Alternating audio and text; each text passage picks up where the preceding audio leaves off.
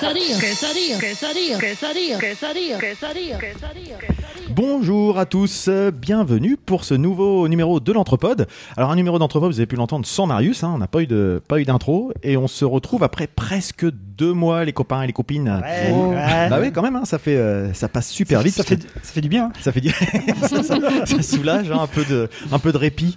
Bah oui parce qu'il y a deux mois, tout le monde n'était pas forcément là. On retrouve même Christophe depuis un petit moment, mais on était la dernière fois dans le superbe château de Dieppe avec un, un épisode vraiment euh, vraiment intéressant à faire et qui a visiblement assez plu. Donc euh, bah, c'est un super moment.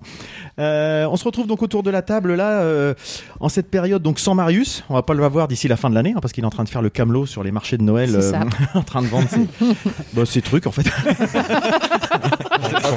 on, sait, on sait pas trop quoi. A priori, il est pas très loin, me disait Arnaud. Bah, il est à quelques kilomètres aujourd'hui là. T'as une boule, t'as du coton. T'as ce qu'ils vendent. voilà, c'est comme ça. Euh, en même temps, j'ai l'impression que ça fait super longtemps qu'on l'a pas eu, Marius. Euh, C'est c'est- c'est vivement qu'il qu'il revienne quand même. Qui ça? Donc on n'aura pas de présentation? Bah non, t'as bien remarqué, non Ah. t'as- Désolé. Bah, des fois ils les enregistrent. Ouais, mais là non, il a même pas. Il a... Bon bref, ça avait l'air compliqué. et Je comprends. Non, je pense pas. et donc on a un, un invité cette fois-ci à notre table, enfin à la table d'Arnaud, puisque c'est Arnaud qui, qui nous accueille aujourd'hui. Donc euh, aujourd'hui notre invité c'est Eric Laroche. Eric Laroche qui est directeur du développement cinéma et séries chez Empreinte Digitale, si je me trompe pas. C'est bien ça C'est exact. C'est exactement ça.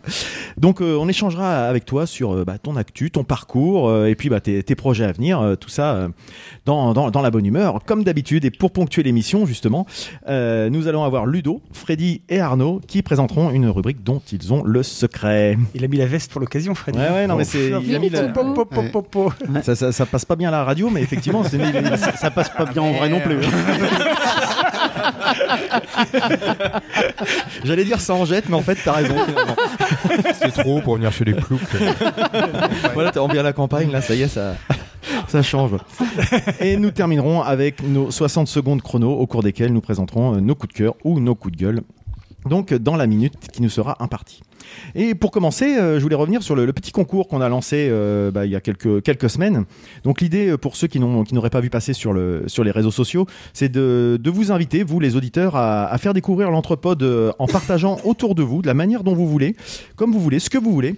Avec la seule règle, c'est de mentionner l'entrepode, si possible avec un hashtag, et puis d'être original pour aider vos contacts à découvrir ce qu'on fait. Donc on a eu quatre, euh, 100, 400. 400 quatre partages qui ont été retenus, puisqu'il y a eu pas mal de, de partages, mais sans texte euh, d'accompagnement, puisque ça, ça fait partie des, des critères qu'on avait retenus. Donc, euh, une habituée des concours, Virginie Moreno-Moya, qui a par- partagé. Euh, Frédéric Jacques, également, qui souvent nous, nous relaie. Quelqu'un qui est ici dans la salle, ici même, hein, de, nos, de nos auditeurs, Mathieu Doni. Est-ce que tu crois que par sa présence, il essaierait d'influencer le pense- je le pense carrément. Je pense. Vous allez voir que je, il, est- il essaie de s'in- s'infiltrer par tous les, les moyens dans l'entrepode, dans bien sûr. Et, et Walter Proof, notre notre fidèle auditeur également, qui avait partagé en respectant les règles. Donc, euh, bah, l'idée c'est de vous faire gagner. euh, on a deux BD. Donc euh, deux BD euh, qui s'appellent euh, Elle, donc le, le tome 1 et le tome 2 de Bernard Wranken et de Steven, Des- Steven Desberg. Je, désolé si je prononce mal. Euh, donc pour ça, bah, on va faire un, un tirage au sort parmi ces quatre. Et je propose à Eric, par exemple, une main euh, complètement, enfin quelqu'un de complètement extérieur, de nous donner innocente, Une main pure et vierge. Il n'a pas dit innocente, il a dit Non. extérieur. voilà, extérieur en tout cas, qui ne peut pas être influencé par le nom des personnes, de me donner un chiffre entre 1 et 4 pour donner, délibérer qui va avoir gagné ceci. Ça serait bien que ça soit Mathieu parce qu'il est ici, ça gagnerait des frais de port. Mais on ne veut absolument pas t'influencer. Je suis pour rien. Allez, on va T'as un dire des petits trois. papiers? Le 3 Ouais. Bah merde, c'est Mathieu. eh bah c'est parfait.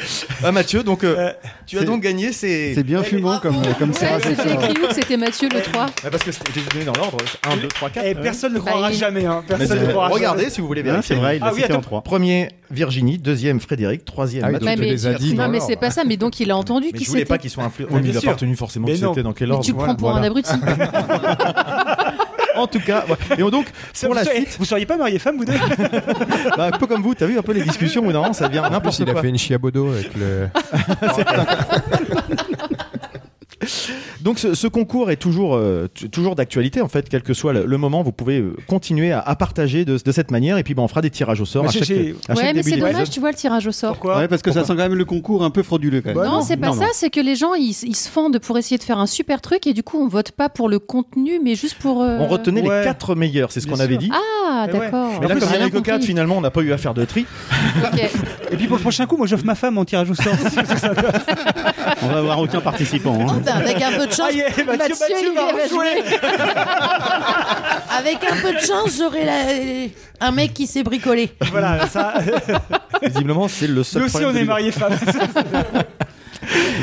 Et donc bah voilà, sans plus tarder, on attaque directement avec une rubrique histoire de permettre à, à Eric de prendre un peu ses marques. Et bien sûr, Eric, tu peux intervenir quand Ah, tu ah veux. oui. Ton micro est ouvert tout le temps, donc il n'y a pas de problème.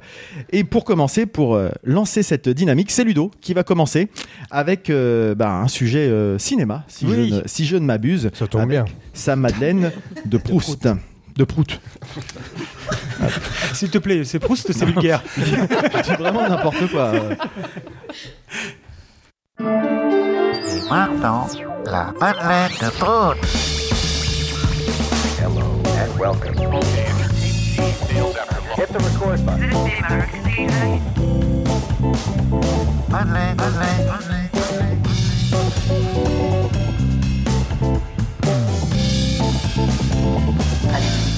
il t'a plu le film C'est le moment où tu manges un 4 quarts normalement.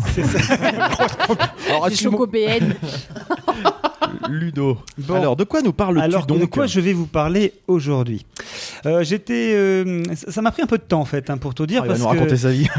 voilà, j'étais bon, j'étais tranquillement. Bref, euh, je pensais à Eric et euh, Eric, je pensais beaucoup à toi et euh, ces derniers temps, surtout en lisant le questionnaire et, et j'ai vu que tu étais euh, fan de Spielberg et je me suis dit. Je vais quand même essayer de trouver, parce que généralement j'essaie de trouver un film un peu en rapport, euh, voire aucun avec l'invité. Et là, en l'occurrence, tu vois, le rapport, il est, il est subtil. En fait, euh, je me suis dit, Eric, Eric Spielberg, Spielberg, Verhoeven. Alors on va se dire, pourquoi Verhoeven? Attends, attends, on va te poser la question.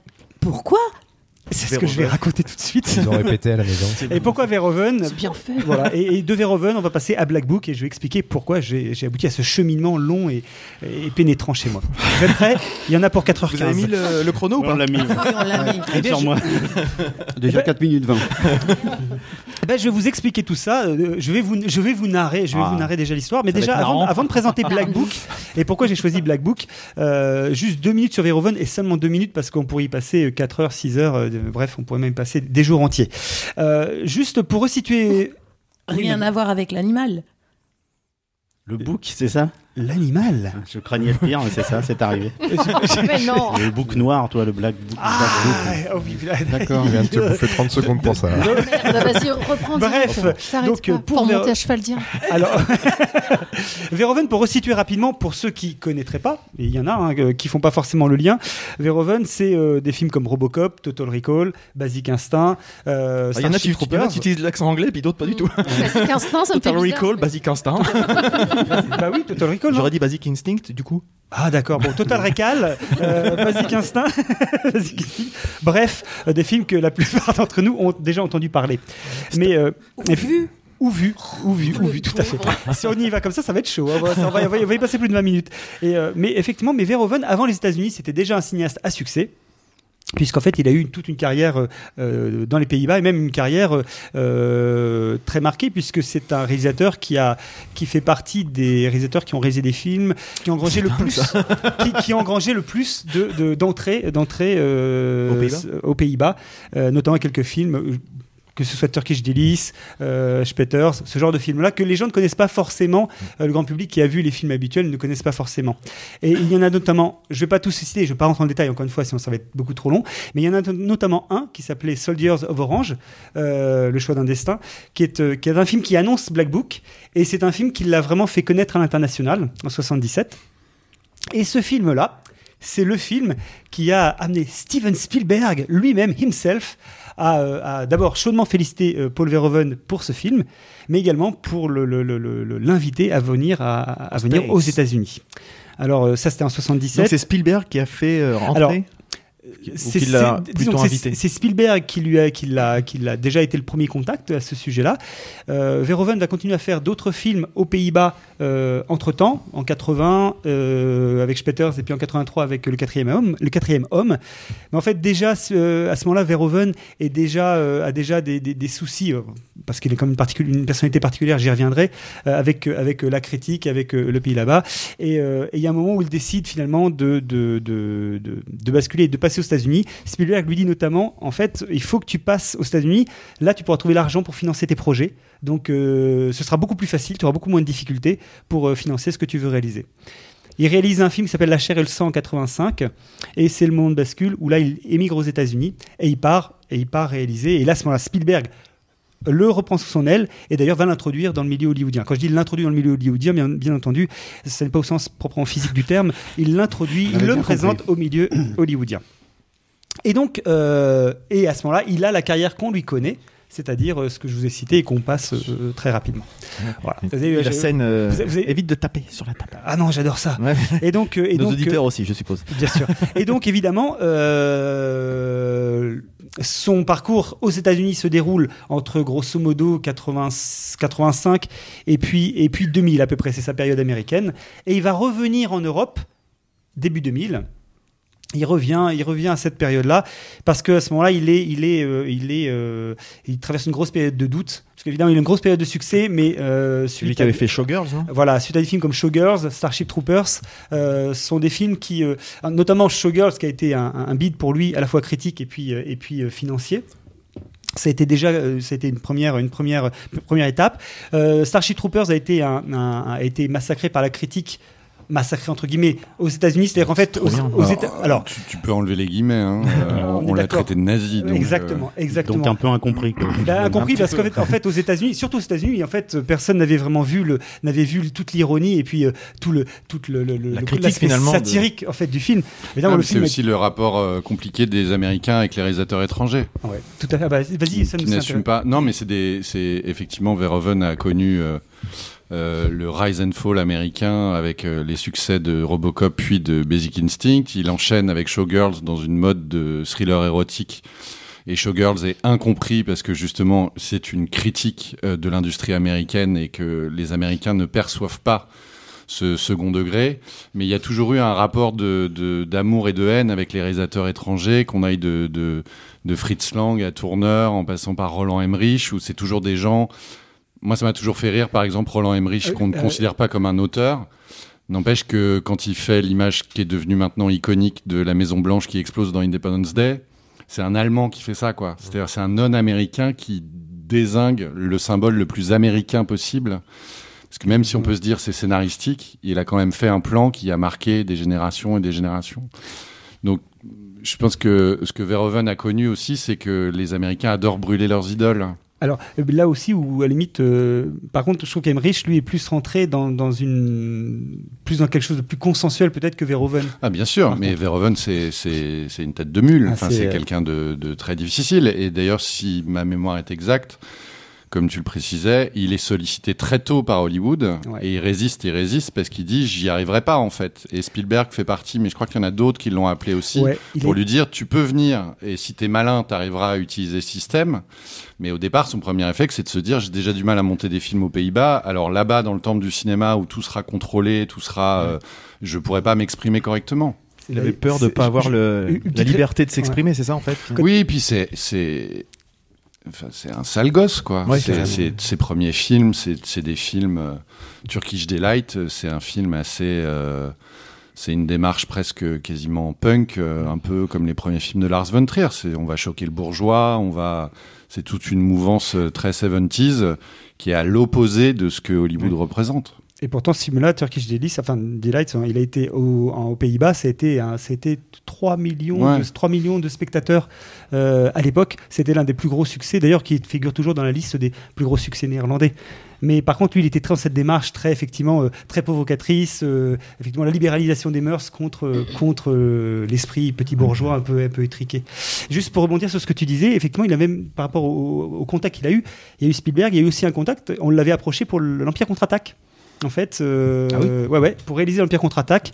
En effet. Euh, C'est George Lucas qui alors, euh, ça, si, c'est- bah, je pense que oui, George Lucas de toute façon était pas mis. Maintenant, savoir si c'est lui personnellement, j'en sais rien, mais en tout cas, il avait été vraiment approché pour le réaliser, et, euh, et du coup, ça ne ça ne s'est pas fait, mais euh, voilà, ça faisait partie de ces de ces de ces de ces Il était très tendance, enfin, en tout cas, il, faisait partie des gens qui étaient dans le. Et par contre, ce que, ce que tu dis, du coup, c'est qu'effectivement, euh, le, le- le- le- le- là où il, le- il pensait avoir, je dirais, de l'espace pour s'exprimer, et je- il en a eu, il a, il a- je pense qu'il a contourné effectivement le système avec Robocop notamment. En fait, euh, c'est vraiment euh, typiquement le genre de film qu'il a utilisé euh, euh, pour y passer ses propres messages et ses propres, ses propres, euh, comment je pourrais dire, euh, Névroses. ses propres névroses. hein, voilà. Euh, ça, ça a atteint un moment, un- ça atteint un moment une limite. En fait, un- il y a eu un point, notamment en fait sur la fin, on parlait de Showgirls, on parlait de Starship Troopers. euh, là, je dirais que où le, le- le- le- système ne le percevait plus de la même manière. Holoman, euh, qui est le dernier film qu'il a réalisé aux États-Unis avant de revenir en Europe, où là il se plaignait carrément ouvertement du fait qu'il n'avait plus les moyens de, de, de- de réaliser comme il l'entendait. C'est-à-dire que là, pour le coup, il, est- il avait vraiment le sentiment d'être sous la coupe des producteurs Bridé complètement. complètement bridé dans ses réalisations. Et, et à ce moment-là, euh, c'est là qu'il il y avait ça, il y avait aussi un truc où, enfin, ce qu'il exprimait, j'ai pu lire par ailleurs, où il exprimait que par exemple les acteurs, les, les acteurs qu'il voulait avoir, ils ne pouvaient plus les, les- ils étaient plus accessibles par rapport aux agents. Alors ça, j'avoue que je sais pas exactement euh, quel était son problème par rapport à ça. Euh, et puis aussi, il y avait une censure morale qu'il ressentait très fortement, qui faisait que de toute façon, euh, voilà, il se sentait, il se sentait, il était temps de passer à autre chose. Et donc, il décide de repartir en Europe et, euh, et il, va se lancer, il va se lancer sur un projet qui était donc un projet qui fait écho à, Soldier of Orange, qui était ce film qu'il avait réalisé en 77, euh, de se relancer. Donc c'est un, un vieux projet donc qui datait, qu'il avait, avait en tête depuis 20 ans qui donc est le film Black Book. Et donc pourquoi j'ai choisi Black Book parce que justement c'est pas forcément un film que que entre guillemets hein, le grand public peut connaître par rapport à ses autres succès, alors que je trouve que moi en tout cas euh, à titre personnel je trouve que c'est un, c'est un très grand film. Euh, alors Black Book de quoi ça parle? C'est donc euh, centré sur l'histoire d'une d'une jeune femme, une, une jeune une jeune chanteuse juive qui qui euh, Rachel Stein qui en fait va assister au massacre à la fois de ses protecteurs parce qu'en fait euh, l'histoire se passe la dernière année d'occupation euh, par l'Allemagne des Pays-Bas. Et euh, comment dirais-je euh, elle va assister à la fois au massacre de ses protecteurs parce qu'elle était cachée et une fois qu'elle retrouve ses parents, au massacre de ses parents, décidément, elle a pas de bol, euh, par, par, par, la- par l'armée allemande, euh, puisqu'ils sont trahis euh, au moment où ils essaient de passer dans la partie Hollande qui, n'est pas, qui, n'est, qui, a été libérée. Et euh, suite à ça, elle rentre, elle rejoint la résistance hollandaise. Et en fait, elle va, euh, on va lui demander, entre autres choses, d'infiltrer euh, bah, les services secrets, en fait, enfin la Gestapo d'ailleurs, la Gestapo euh, allemande qui est en place là-bas. Et donc euh, son boulot, ça va être de séduire. euh, elle va, elle va séduire euh, notamment le, le- le capitaine, l'officier, l'officier euh, qui est Munz, euh, exactement Munz, qui est euh, responsable donc euh, des services de renseignement. Euh, sauf qu'elle va évidemment, ça va, ça va évidemment pas être si simple que ça. Elle va infiltrer, mais évidemment, euh, forcément, euh, l'amour va se, va se mêler à tout ça, mais pas que, mais pas que, euh, mais pas que, puisqu'en fait le film, tout ça n'est presque, je dirais, que le point de départ, parce que tout le film va se dérouler derrière, c'est savoir comment est-ce qu'elle va mener ses missions et comment comment ça va se dérouler derrière. Et, euh, et alors voilà, là on a là en fait un film qui est assez classique euh, finalement, je trouve, dans, dans, la facture, même euh, euh, de manière très formelle. Il a pas, il a pas, enfin, de mon point de vue, je dirais très de spectateur, lambda, pas d'audace formelle particulière. Par contre, donc c'est vraiment un récit classique, film d'espionnage, film d'aventure historique. Mais alors, par contre, le film, il est mené, mais tambour battant, quoi. C'est 2h20. Pendant 2h20, on voit pas le temps passer. C'est des péripéties, des rebondissements, des enchaînements. Ça n'arrête pas. Et, euh, le, côté, le côté euh, passionnant, en fait, moi, je trouve le côté passionnant du film, c'est que, bon, on pourrait dire, oui, très bien, il y en a eu pas mal de films comme ça. C'est justement la, la patte que Verhoeven amène au récit d'aventure classique, au récit d'aventure historique.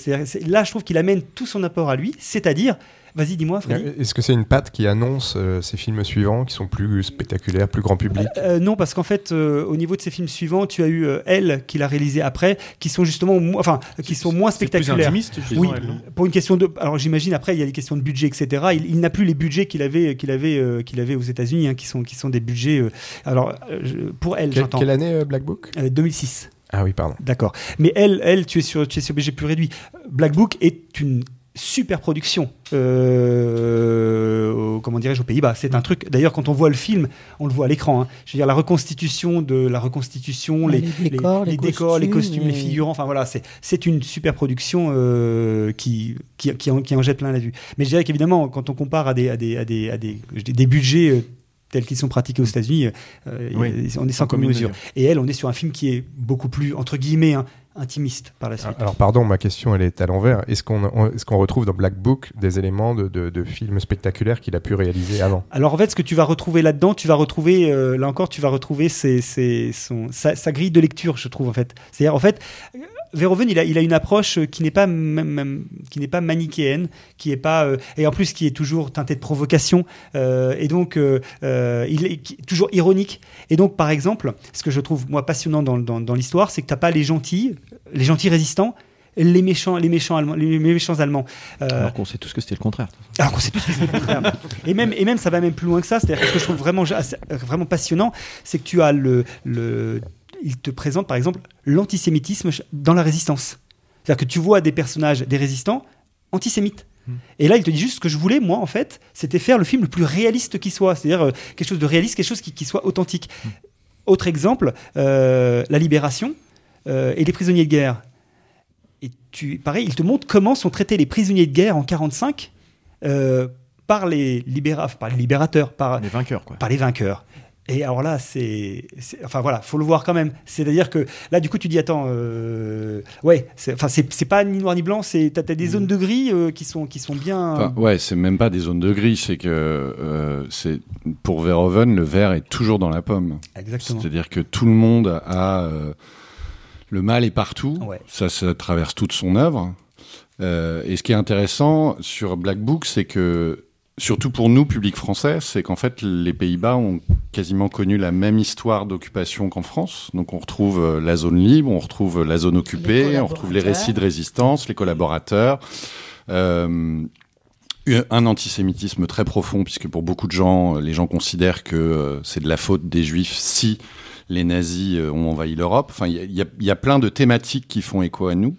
Donc effectivement, il y a une, une structure, un récit assez classique qu'on peut avoir l'impression d'avoir déjà vu. Et tout d'un coup, il y a euh, Verhoeven qui pointe le bout de son nez parce que ça commence comme un récit de survie, après ça devient un récit d'infiltration, après ça devient un récit de vengeance, après euh, c'est de la trahison et tout. C'est-à-dire que il a plutôt tendance à mélanger les registres là où certains se seraient concentrés sur euh, un axe. Euh, et puis c'est surtout quelqu'un d'extrêmement pervers, c'est-à-dire que cette euh, jeune héroïne magnifique, euh, qui ça veut est le dire. le rôle avec lequel on l'a découverte, Candice Van Houten, qu'on a revu après euh, dans Game of Thrones. Un sorcière rouge. Euh, elle, elle est sublime et, et elle est, euh, elle est sublime, elle est fragile, elle est attirante, elle est vénéneuse, elle est dangereuse. Euh, Enfin, c'est vraiment euh, la quintessence de la femme de Verhoeven. T'as un autre personnage aussi Enfin, que je chez trouve- Verhoeven. T'as aussi un autre personnage que je trouve très intéressant, c'est la. euh, alors il y a tout cet aspect-là, effectivement, euh, Cass Van Houten, elle est juste, euh, enfin, elle est magnifiée dans le film, enfin vraiment. euh, Elle a en plus un côté très, euh, euh, très star des années 40, enfin, Ouais, star de elle studio. est filmée pas comme, ouais, tu vois, bien sûr. Elle, elle a, elle a ce côté très, très glamour en Mm. fait, euh, puisqu'à un moment Sur évidemment. l'affiche, ça, ça Et- ressort bien. Exactement. Mm. Et d'ailleurs, et d'ailleurs, pourquoi elle, elle est, Il faut savoir qu'au début du film, elle est brune et elle va se teindre en blond. euh, et d'ailleurs, c'est là que tu retrouves Verhoeven, c'est-à-dire que tu as cette scène, tu cette scène où elle va même se teindre le pubis en blond. Et alors à la Verhoeven, c'est-à-dire que c'est voilà, c'est claque, c'est frontal, boum. Je suis en train de me teindre le pubis directement pour être complètement blonde. Et, euh, et ça, c'est le genre de touche que je, mais c'est le genre de touche que justement qui, que Il s'interdit rien, ouais. oui, il s'interdit rien. Enfin, il est, il est, il est dans ce schéma-là. Mais un personnage que je trouve intéressant également, c'est euh, elle va rencontrer lorsqu'elle va lorsqu'elle va avoir une liaison avec l'officier. Elle va rencontrer une autre femme euh, qui euh, cette autre femme a également une liaison avec avec euh, avec un autre allemand, un autre un autre officier nazi allemand. Et c'est c'est le, le personnage est juste euh, alors soit complètement insouciant soit d'une d'une euh, comment dirais-je d'un cynisme absolu puisque ce personnage on va le voir évoluer passer euh, survivre en fait mais en tout cas mais mais, sans euh, presque sans aucun recul sur sur la situation l'avoir passé de à ce il n'y a pas d'autre mot hein, à, se farcir ce- cette espèce de d'officier complètement euh, libidineux nazi et passer dès la libération au premier officier anglais qui passe enfin, je et, et comme ça passer d'un- d'un d'un coup à l'autre et toujours arriver à passer entre les mailles du filet. Et ça, je trouve qu'il le fait, il le, il le montre très très bien. Et, et en même temps, on, ce qui est assez, ce qui est assez pervers, c'est qu'en plus on trouve ce personnage sympathique. Il y, a, il y a un côté comme ça qui est, qui est, je trouve, très très très bien amené. Donc voilà, c'était un peu ça que je voulais, euh, euh, vous dire sur, euh, sur, le film.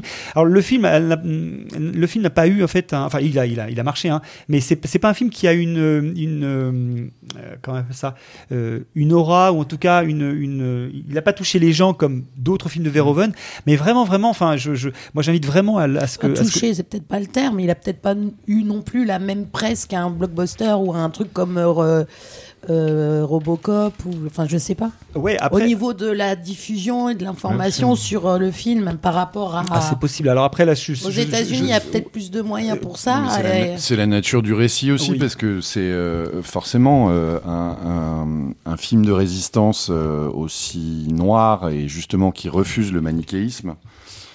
Par définition, euh, il voyagera moins bien et il sera moins euh, attirant ou moins euh, consommé, recommandé euh, qu'un film euh, de super-héros quasiment ou de super-robots comme les Robocop ou Basic Instinct, qui est la quintessence du thriller érotique. euh, c'est la nature même du film plus que, Ouais. que le film en tant que tel. Qui touche moins l'arme Ouais. public. Et puis il est arrivé dans une période où euh, je- les films sur la Seconde Guerre mondiale, les films avec les nazis, euh, y- alors il y en a régulièrement, mais justement comme il y en a régulièrement, c'est un peu devenu euh, bon. En même Et comme d'extérieur, il y avait exactement ce, ce côté un peu euh, d'extérieur, ça peut paraître très classique. C'est finalement en le découvrant qu'on se rend compte qu'il y a autre chose. Mais quand tu fais une bande-annonce ou un truc comme ça, ou quand tu vois l'affiche, tu te dis bon, euh, j'ai J'ai vu déjà 100 vu, 000 Et fois quoi. Il est Ouais. après, enfin parce que moi j'ai. Il est avant. Avant la liste de Schindler. Ah non, il est après, bien après. Ouais, il est bien ça après, ouais. aussi, 90. ça joue aussi. Oui, mais par sûrement, contre- parce par que la contre, liste prends- de Schindler, il- il- tout le monde est resté. Enfin, moi je sais que la liste. Bah, euh, Moins une histoire de résistant finalement, la liste de Schindler. Si- après, prendre, Bah, pour prendre une analogie, euh, enfin, même si ça n'a rien à, rien à voir, du, enfin, c'est pas que ça n'a rien à voir du tout, mais le traitement est très différent, mais à la limite, en 2009. Non, mais je sais que ça n'a rien à voir, Ah. mais tu restes sur un film qui a fait, euh, qui a eu des, un Oscar, non? Il a eu des Oscars, euh, Oui. la liste de Ah, Schindler. bah, plusieurs. oui. mais, donc mais- euh, tu restes sur quelque chose, tu dis ah encore Mettre un autre, étalon, et quoi, il un peu. arrive après, donc c'est oui voilà, c'est Hum. ça peut aussi jouer. Non? Après, dans le genre de. de- bah, C'est-à-dire qu'en fait, euh, euh, euh, pour moi, le traitement est un peu différent. J'allais plutôt comparer, entre guillemets, hein, avec euh, plutôt euh, Inglorious Bastards, mais qui, Mhm. qui n'est pas du tout, qui est, qui est vraiment dans un genre radicalement différent, mais euh, où tu es dans un récit d'aventure historique qui, qui a pour cadre la Seconde Mondiale, qui est arrivé, lui, je crois que c'était en 2009, euh, le Tarantino. Ouais, mais Mais qui est dans un genre, encore une fois, Ouais, qui, c'est Tarantino, c'est Brad Pitt, enfin, c'est incomparable. Là, le problème, enfin, le problème, la, la difficulté aussi, c'était que euh, Paul Verhoeven n'est pas quelqu'un où les gens en bas d'un ouais. Se disent, je vais voir le Verhoeven. Ça, c'est une fanbase assez pointue quand même qui réagit comme ça, qui a éventuellement des, des, des choix de films drivés par le nom d'un réalisateur ou le nom d'un comédien. C'est Ouais. quand même pas le grand public. Tout à fait. Et puis il n'y avait pas de tête d'affiche, c'était vraiment que des acteurs européens totalement inconnus. Euh, euh, c'est aussi un peu la difficulté euh, du cinéma depuis quelques années. En tout cas, voilà, c'était ce que je voulais dire euh, sur, le, sur le film. Euh, bref, vraiment, vraiment, euh, c'est pour ça en fait euh, que j'invite les gens qui connaîtraient pas le film à vraiment aller, aller, aller, aller y jeter un œil dessus parce que ça vaut le coup Bah, écoute. énormément. Merci beaucoup. C'est noté. Et donc, bravo Ludo, bon qui Merci. Consulté ses notes à la 18e minute. Il a écrit trois pages. On a le bref final, hein, regarde. Oui, Ouais. et, et en fait, je n'ai même pas évoqué ce qu'il y a sur la dernière page en fait parce que je me suis dit que ça allait faire de trop donc. Ouais, écoute. En tout cas, ouais, merci parce que c'est vrai que c'est un film moi qui était complètement passé euh, sous mon radar, donc euh, hors de mon radar plutôt. Moi, il n'était pas passé hors de mon radar parce qu'à l'époque, je, je côtoyais Monsieur Lulu, Ah, depuis si longtemps. dont je me souviens Ouais, qu'il avait euh, notamment évoqué euh, à la fois le film et l'actrice euh, qui, Ah oui, euh, la beauté l'avait elle est- elle euh, était- énormément marqué. juste magnifique. Quand tu dis je me, je me teins le pubis en blond, c'était tu parlais du film.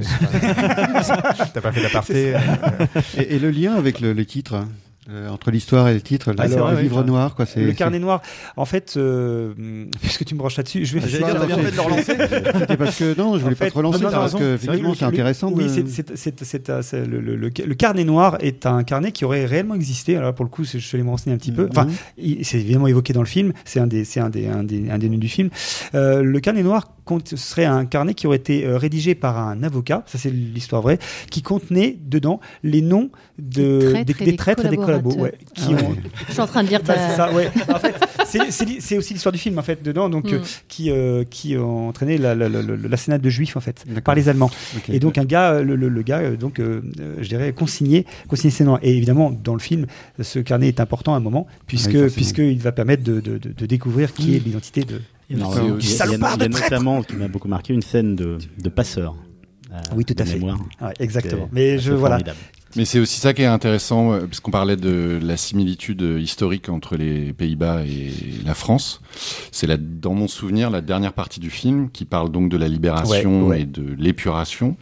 Euh, les, pour les Pays-Bas, par contre, ça a été une vraie différence, c'est que le pays tout entier a épousé ce problème.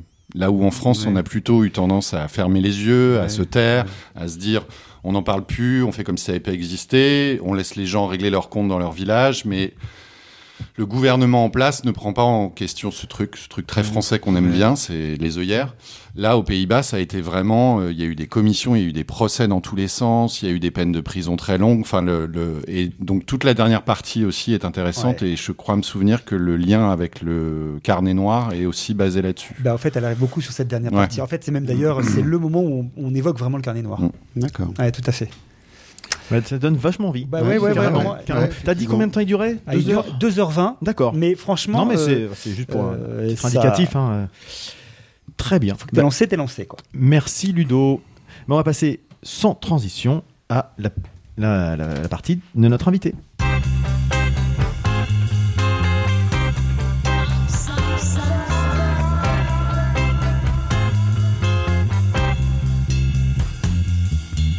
Tu peux rester. Pas de problème. Je suis même content que tu sois venu chez nous. J'aimerais bien que tu restes.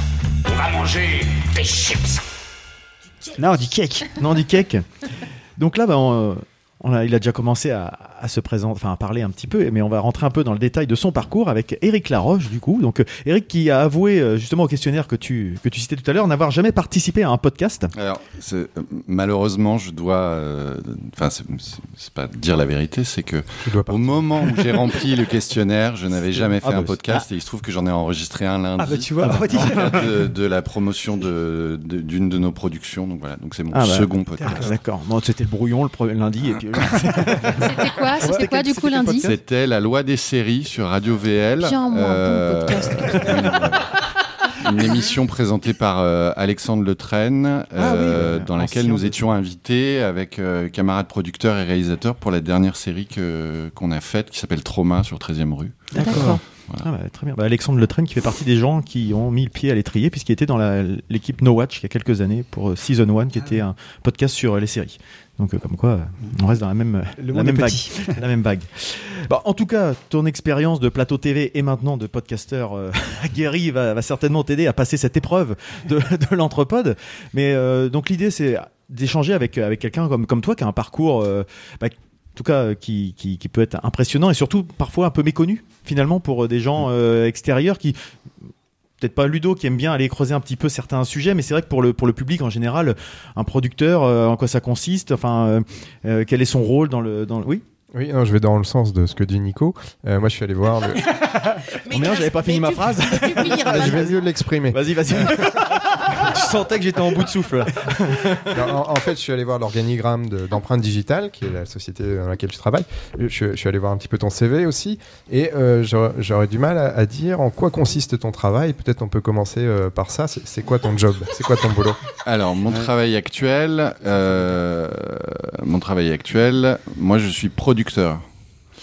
Euh, donc dans une société de production indépendante qui s'appelle Empreinte Digitale, qui fait euh, des longs métrages, des séries, des documentaires, euh, des émissions de flux. Et ma particularité, c'est que j'ai commencé ce poste, j'y suis depuis trois ans, j'ai commencé au développement. Donc le développement, c'est tout ce qui se passe sur une œuvre de fiction. Vous pouvez aussi faire du développement sur du documentaire, mais en l'occurrence, on va parler de fiction. Tout ce qui se passe sur une fiction avant de la fabriquer, si tout va bien. Donc c'est euh, choisir les sujets, accueillir les auteurs, les accompagner, euh, choisir des auteurs pour écrire un projet ou partir d'un projet qui a un auteur, trouver un réalisateur, tout ce qu'on peut faire. Et ensuite, il va y avoir une démarche euh, commerciale, c'est-à-dire qu'une fois que vous considérez que le scénario de votre film il est prêt à être lu, ou votre dossier de présentation d'une série, on va chercher des partenaires, puisque le grand public a souvent tendance à croire que les producteurs sont des banquiers. C'est une des Les producteurs ne sont pas des, des banquiers. Produire un film, Tu notes, Arnaud produire un film, c'est euh, réunir de l'argent pour rendre ce projet faisable, viable.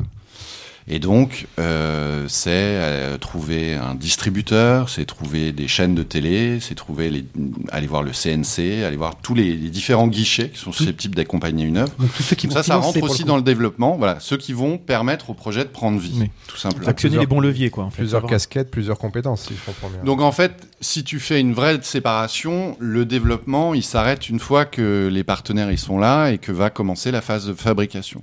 Et donc moi j'ai fait mes armes dans la prod dans un premier temps ne faisant que du développement, qui était une façon aussi de, on en parlera peut-être plus tard, de d'apprendre le métier puisque moi je venais pas du tout de là, enfin même si c'était pas non plus une reconversion de folie, mais c'était quelque chose que j'avais jamais jamais fait.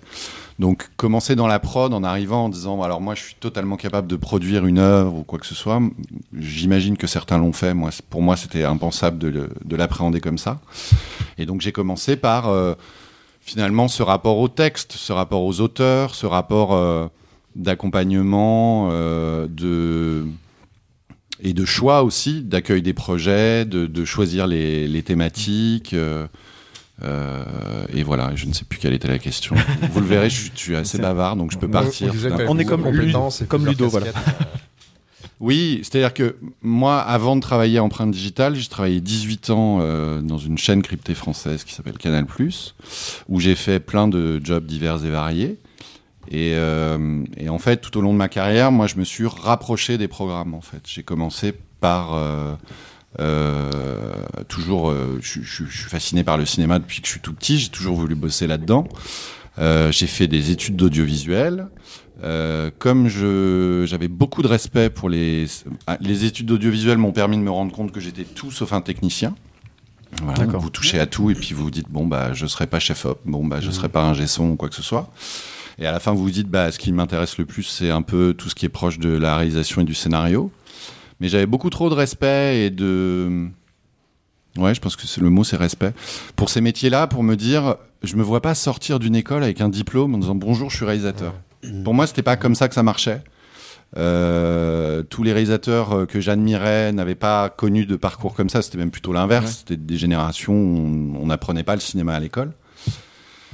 Donc je voulais faire des études courtes pour apprendre sur le terrain. Et puis euh, j'ai fini mes études en 97-98. C'est l'explosion du multimédia. Donc je me dis, il faut que je trouve assez vite un job. Je suis plutôt intéressé par tout ce qui est euh, technologie et jeux vidéo. Donc je me dis, bah tiens, je vais me faire une spécialisation multimédia. Comme ça, si jamais je... Je suis quasi sûr de trouver un job. Euh, et j'ai fait mon stage de fin d'études à Canal en rentrant par le multimédia. Et puis après, en fait, je me suis rapproché des programmes, de l'antenne, euh, dans un premier temps, dans un aspect promotionnel euh, sur le site internet où je m'occupais euh, de l'offre cinéma en salle et sur Canal. Ce qui était très bien parce que ça accompagnait ma boulimie de cinéma et, euh, euh, et j'étais très épanoui et on a fait plein de choses parce que c'était la, la période de l'explosion, la première explosion positive avant l'explosion négative de la bulle Internet, euh, où en fait on avait déjà tous les moyens de faire Internet aujourd'hui, sauf que la technologie ne suivait pas. Donc on faisait des émissions en direct, on faisait, on faisait de la télé en direct et tout, sauf que bon personne pouvait la voir parce que En 56K. euh, en 56K avec le modem qui truc. Ah bah, Donc on faisait fini. surtout des émissions pour les potes au bureau. Euh, et puis. euh, Payer rien à foutre. euh, ensuite, je me suis rapproché des programmes en allant vers les acquisitions de programmes. Donc à chaque fois, c'est-à-dire ce rapprochement du programme, je le, je le lis maintenant a posteriori. Sur le moment, c'était pas mon objectif à proprement dit. Mais voilà, j'avais envie de changer. J'étais bien dans ce groupe, mais je voulais plus faire d'internet. Et, euh, et un jour, quelqu'un m'a dit, mais toi, tu t'y connais un peu en série? Et je dis, bah oui, générationnellement parlant. euh, j'ai grandi devant la Une est à vous et la 5 et, euh, et Ah, j'en ai vous, bouffé bien, euh, comme pas possible quoi. Avant l'explosion des séries, finalement. Avant l'explosion des séries, ouais, parce que j'arrive et donc je décroche un poste de responsable de la veille qui consistait en fait à regarder tout ce qui y passait. euh, et à se tenir au courant dans une période en plus où tu n'avais pas encore euh, tout ce suivi de blogs, de, de même d'extrémité jusqu'au téléchargement, où en fait voir un programme, c'était la croix et la bannière. Avec un œil sur les Euh, États-Unis, j'imagine avec un œil sur le monde entier, parce que en plus comme moi j'étais curieux, je me disais bon les États-Unis c'est facile, ça vient tout seul quoi. Une chaîne comme Canal, elle a, elle a déjà ses réseaux établis et s'il y a une série euh, géniale qui est produite par Warner, tu peux être sûr qu'avant Ouais, même que tu en proposé, parler, les mecs de Warner vont débarquer Mm. en disant Mm. j'ai j'ai la prochaine bombe à l'antenne. moi j'aimais bien aller explorer les autres territoires. Du, du coup, excuse-moi, tu procédais comment alors? Parce que je veux dire, tu peux, vu la masse pléthorique. euh, Bah, en fait, c'est très formateur parce que tu te rends compte déjà que à l'époque, c'était déjà. euh, alors, c'était pas encore l'âge d'or, puisque moi j'ai commencé en 2004, en mars 2004, et en mai 2004 à Los Angeles, c'est l'année où Disney dégaine les pilotes de Lost, Desperate Housewives et Grey's Anatomy. Ah, déjà 2004. Ah, c'est 2004. Ouais. Wow.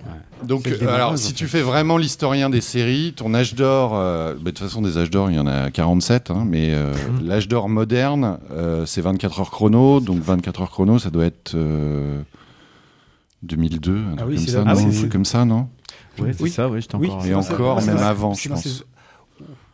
Bon, bref. Ouais, enfin, ouais. Mais dans ces eaux-là, en les, auditeurs corrigeront de Voilà.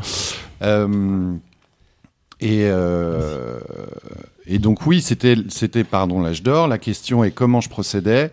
Euh, bah, assez vite, on se rend compte que nous, moi qui étais finalement un consommateur représentatif de mon époque et de mon âge, de ma génération, euh, j'étais le premier à dire les séries américaines sont géniales, les séries françaises elles sont nulles. Voilà. Une- sauf qu'une fois que tu as dit ça, euh, c'est très intéressant comme constat. C'est pas sympa pour Julie Lescaut. Non, mais surtout, ça te permet pas de travailler, quoi. C'est-à-dire que tu vas pas passer ton temps à raisonner comme ça.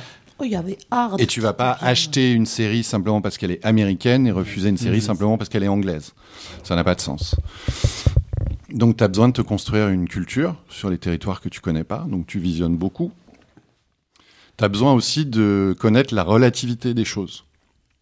Parce que faire des acquisitions de programmes, même produire, fabriquer des programmes ou les acheter, c'est des questions de relativité.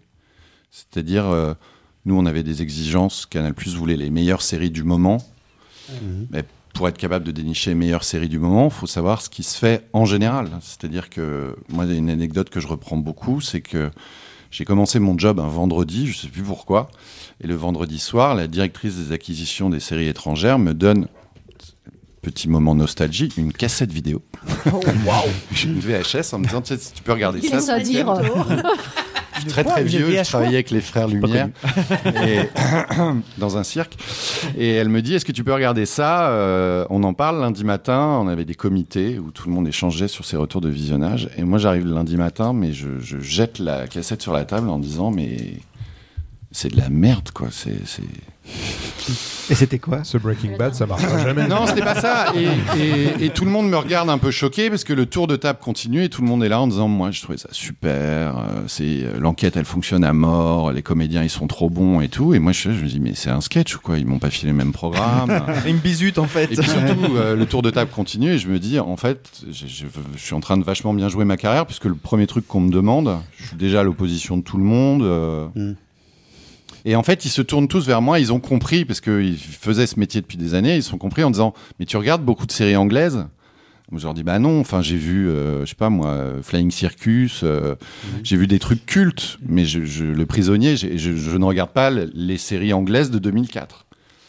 Et donc là, ils m'ont fait une liste. Toute la semaine, j'ai consommé. Et je suis revenu après, j'ai dit oui, alors effectivement, ça, c'est c'est pas mon goût, mais ça, c'est clairement le haut du panier, ce que j'ai vu. D'accord. Non, je me rappelle plus ce que c'était, c'était une enquête, mais c'est juste que ça me déprimait parce que c'était. euh, le ciel était gris, ils faisaient tous la gueule, ils étaient bien gris, euh, il n'y avait pas de suspense et tout. Et moi, j'arrivais avec mon formatage très américain, très, très, Très cut, très même pas anglo-saxon, quoi. C'est-à-dire, s'il n'y avait pas tout d'un coup un mec qui sortait un flingue et des bagnoles qui explosaient, je m'ennuyais. Donc, tu as besoin d'affiner ton œil déjà, tu as besoin de connaître euh, les territoires, tu as besoin de savoir quels sont les pays qui produisent beaucoup, parce que euh, un pays qui produit beaucoup, il fera des choses très mainstream, un produit qui paye qui produit très peu prendra des risques, paradoxalement. C'est ça qui est intéressant. C'est valable dans plein de domaines et je suis sûr que c'est valable euh, dans d'autres industries. Et puis, euh, moi, j'avais une curiosité qui me poussait à aller voir des territoires. C'est-à-dire que comme j'étais fan de, de cinéma asiatique et que j'avais été très marqué par la mouvance de la découverte des, des polars asiatiques de la fin des années 90 avec l'explosion de... Enfin, la découverte par l'Occident de John Woo, Oui. Tsui Hark, euh, tous ces gens-là. Je me suis dit, mais c'est pas possible que ces mecs-là fassent des polars de cette qualité uniquement au cinéma, ça doit exister en série. Et donc, euh, je me souviens que je me suis bouffé pendant six mois tout ce que je trouvais, euh, parce que c'était l'avantage de Canal, c'est qu'on décrochait notre téléphone, le distributeur, il nous envoyait mais, euh, tous les DVD. Et assez vite, je me suis rendu compte qu'en fait, ces gens-là ne- faisaient une vraie différence entre le cinéma et Ah la ouais. télé. Donc, la télé, c'était euh, du- drama en ouais, costume ouais. japonais, euh, dans la dynastie de je ne sais pas quoi, avec des trucs où ils mettent trois heures à se parler. Enfin, leur narration télé, c'était pas ça. Ça marche pas avec le rythme. Ou quoi. alors, ils remakeaient, ils achetaient des formats, ils les refaisaient. Et donc, moi, je me souviens avoir vu le 24 heures chinois. C'est exactement la même chose. C'est les mêmes codes, c'est la même musique, c'est Ouais. le split screen et tout, mais c'est joué par des Chinois.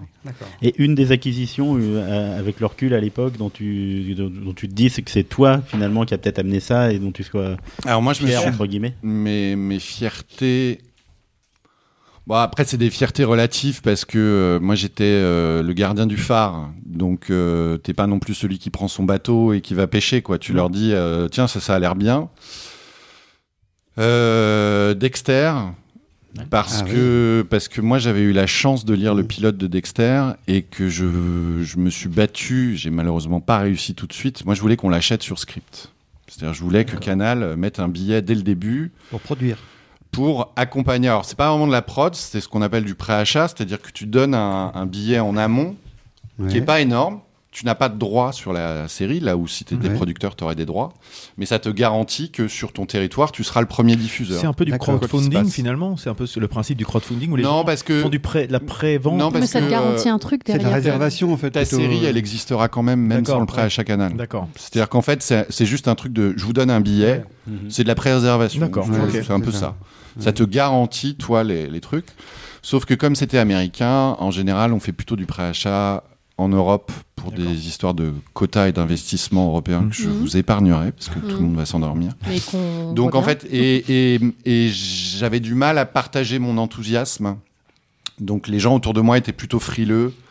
Ah oui, mais qui va jouer? À l'époque, on savait pas que ça allait être. Qu'on comprenne bien, tu as lu le script avant même que qu'on ait connaissance, nous, grand public, de la série. Ouais, en fait, le... aux États-Unis, ça, on, on- je vous le schématise très vite. Un producteur vient voir un diffuseur et lui vend un pitch, une idée. Donc là, on va, on- faisons le cas pratique En avec fait, c'est Dexter. ce que tu fais maintenant. C'est ce que je fais maintenant, ouais, exactement. Faisons le cas pratique avec Dexter, même si Dexter a une particularité, c'est qu'à la base, c'est un bouquin. Donc, euh, mais bon, en tout cas, un producteur arrive en disant Moi, j'ai lu ce bouquin, c'est de la bombe, faisons-en une série. Euh, si vous êtes dans un chemin traditionnel, parce qu'il y a plein de possibilités, donc j'essaye de, de- de vous le schématiser, de le vulgariser, le diffuseur intéressé va commander un pilote. C'est pour ça qu'on parle souvent des pilotes, parce qu'en fait, un pilote, c'est un épisode 1, Mhm. mais un Mais pilote, c'est que c'est euh, la chose qui va convaincre le reste de travailler dessus. Donc nous, quand on travaille sur des achats de programmes, par exemple, on voit des pilotes très en amont. Et quand on voit après la série, bah, en fait, le pilote, il a été retourné parce qu'ils ont eu des retours de projection, parce qu'ils aiment pas tel acteur, parce que tel acteur est, pas, est plus dispo peux pour faire la retourner série. un ou des pilote, trucs comme en ça. fait? Tout à fait. Les Alors, on note ce truc de côté, j'y reviens après. D'accord. Je finis Dexter, parce que sinon, ça va être. euh, Ouais. je vais, moi-même, je vais me perdre. Bien sûr.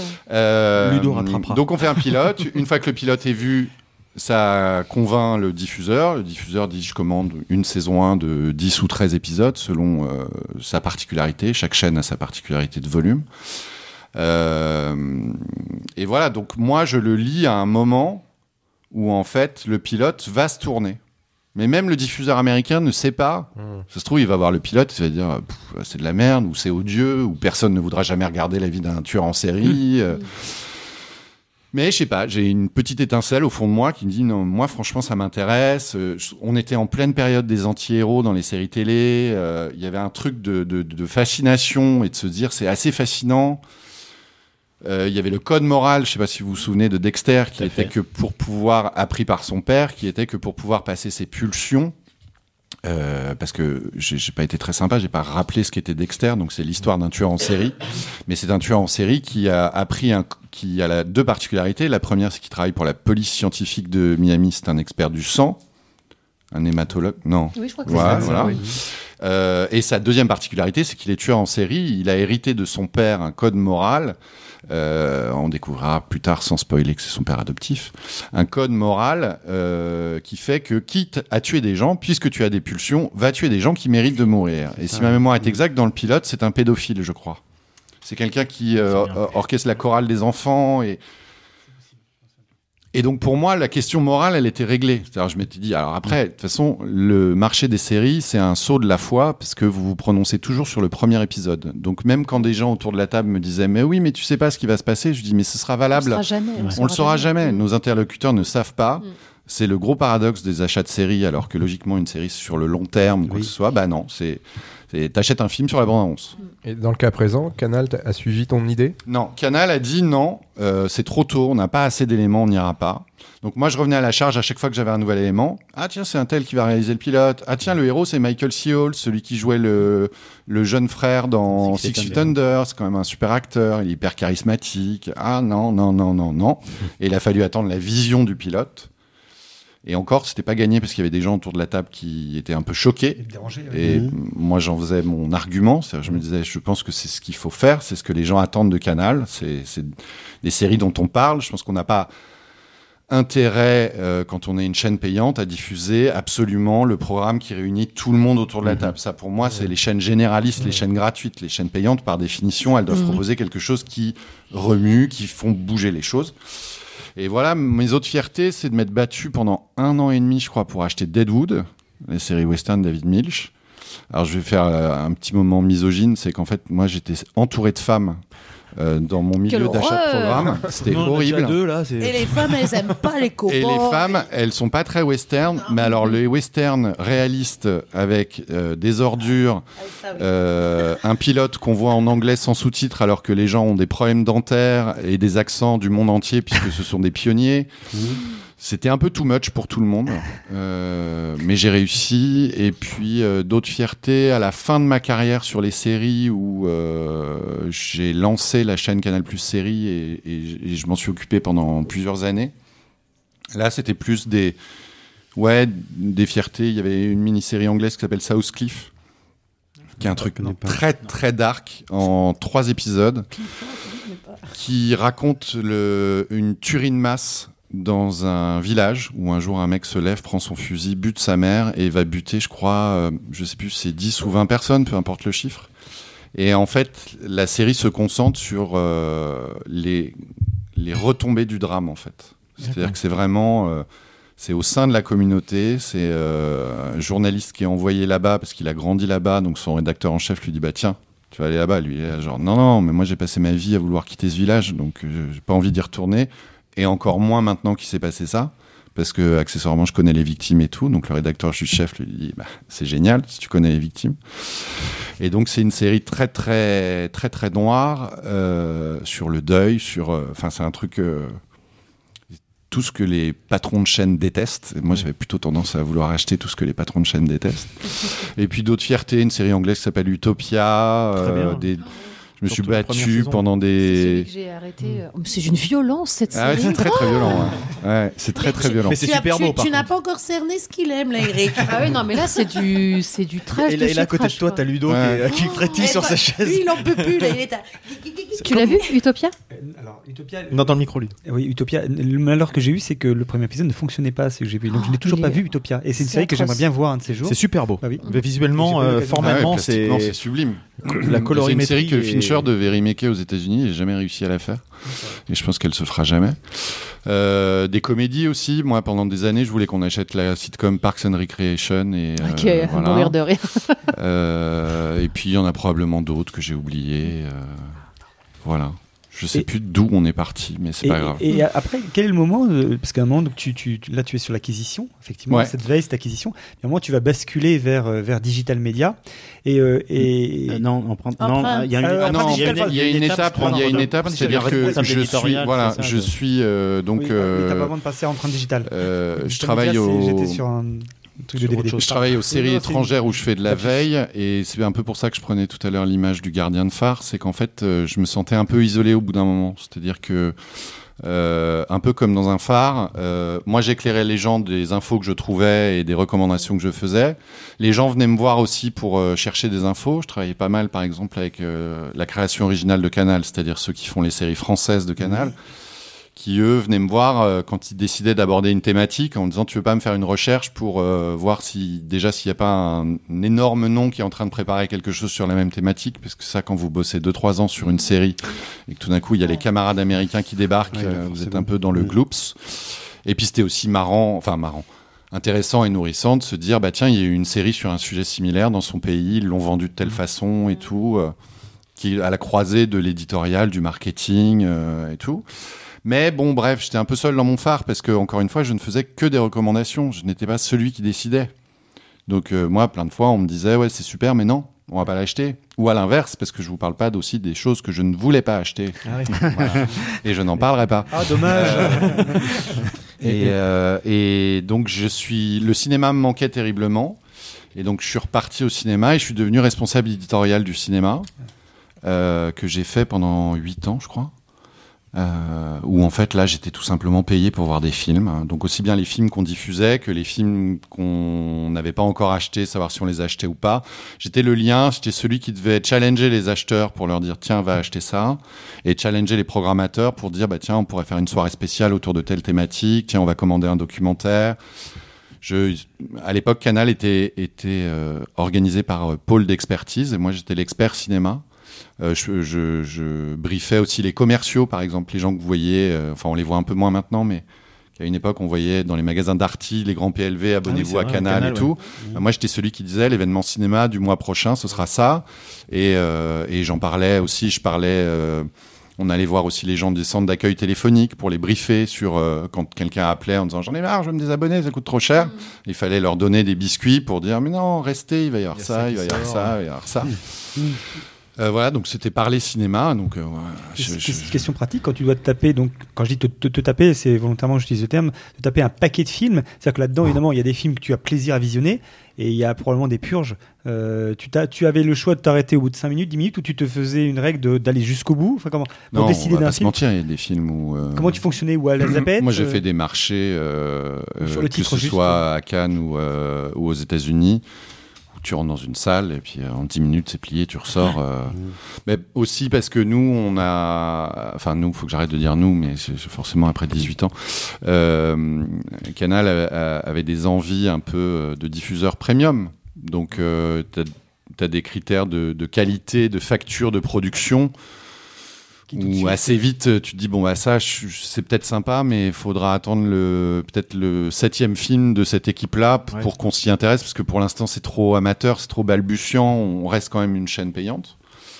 Euh, et en fait ça marche comme la cinéphilie ou comme la cinéphagie ou la séréphagie enfin tous les mots que vous voulez les côtés d'être fan.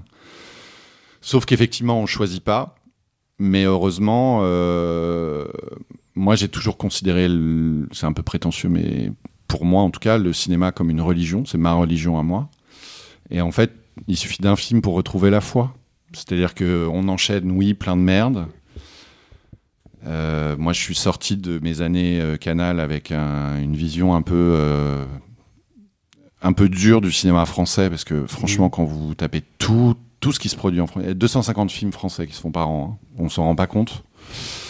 Euh, et il n'y a pas que du bon, il n'y a, pas- y a pas que du balbutiant, il y a, y a vraiment des choses où on se dit mais je ne comprends pas.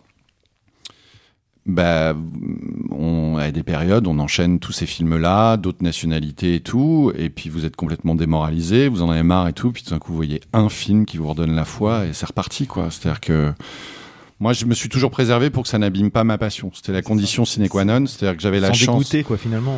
Ouais, j'avais la chance de, de et j'ai toujours la chance de n'avoir jamais travaillé sur autre chose que ma passion. Euh, et que même quand c'était sur les cinémas, c'était aussi les séries, pardon, c'était quelque chose qui me passionnait. Donc je sais pas ce que c'est que de de rentrer et de poser ses ces problèmes où son contenu, de, de, de se dire ce soir je travaille pas ou j'y pense pas et tout, pour moi c'est en permanence. Alors toujours avec un plaisir de spectateur, d'aller au cinéma et tout, euh, de se rendre compte aussi de l'image sociale qu'on renvoie. C'est, qu'à cette époque-là, moi je m'asseyais à une table, euh, à un dîner où je connaissais personne, les gens me disaient tu fais quoi dans la vie? Je dis avec une fausse modestie, hein, mais euh, au bout de dix minutes, toutes les conversations s'étaient éteintes à table et tout le monde me posait des questions. Il y a quoi à voir en ce moment Euh, Et il est sympa, Michel Denisot. Et, euh, Ah et- bah, c'était ma question suivante. tiens.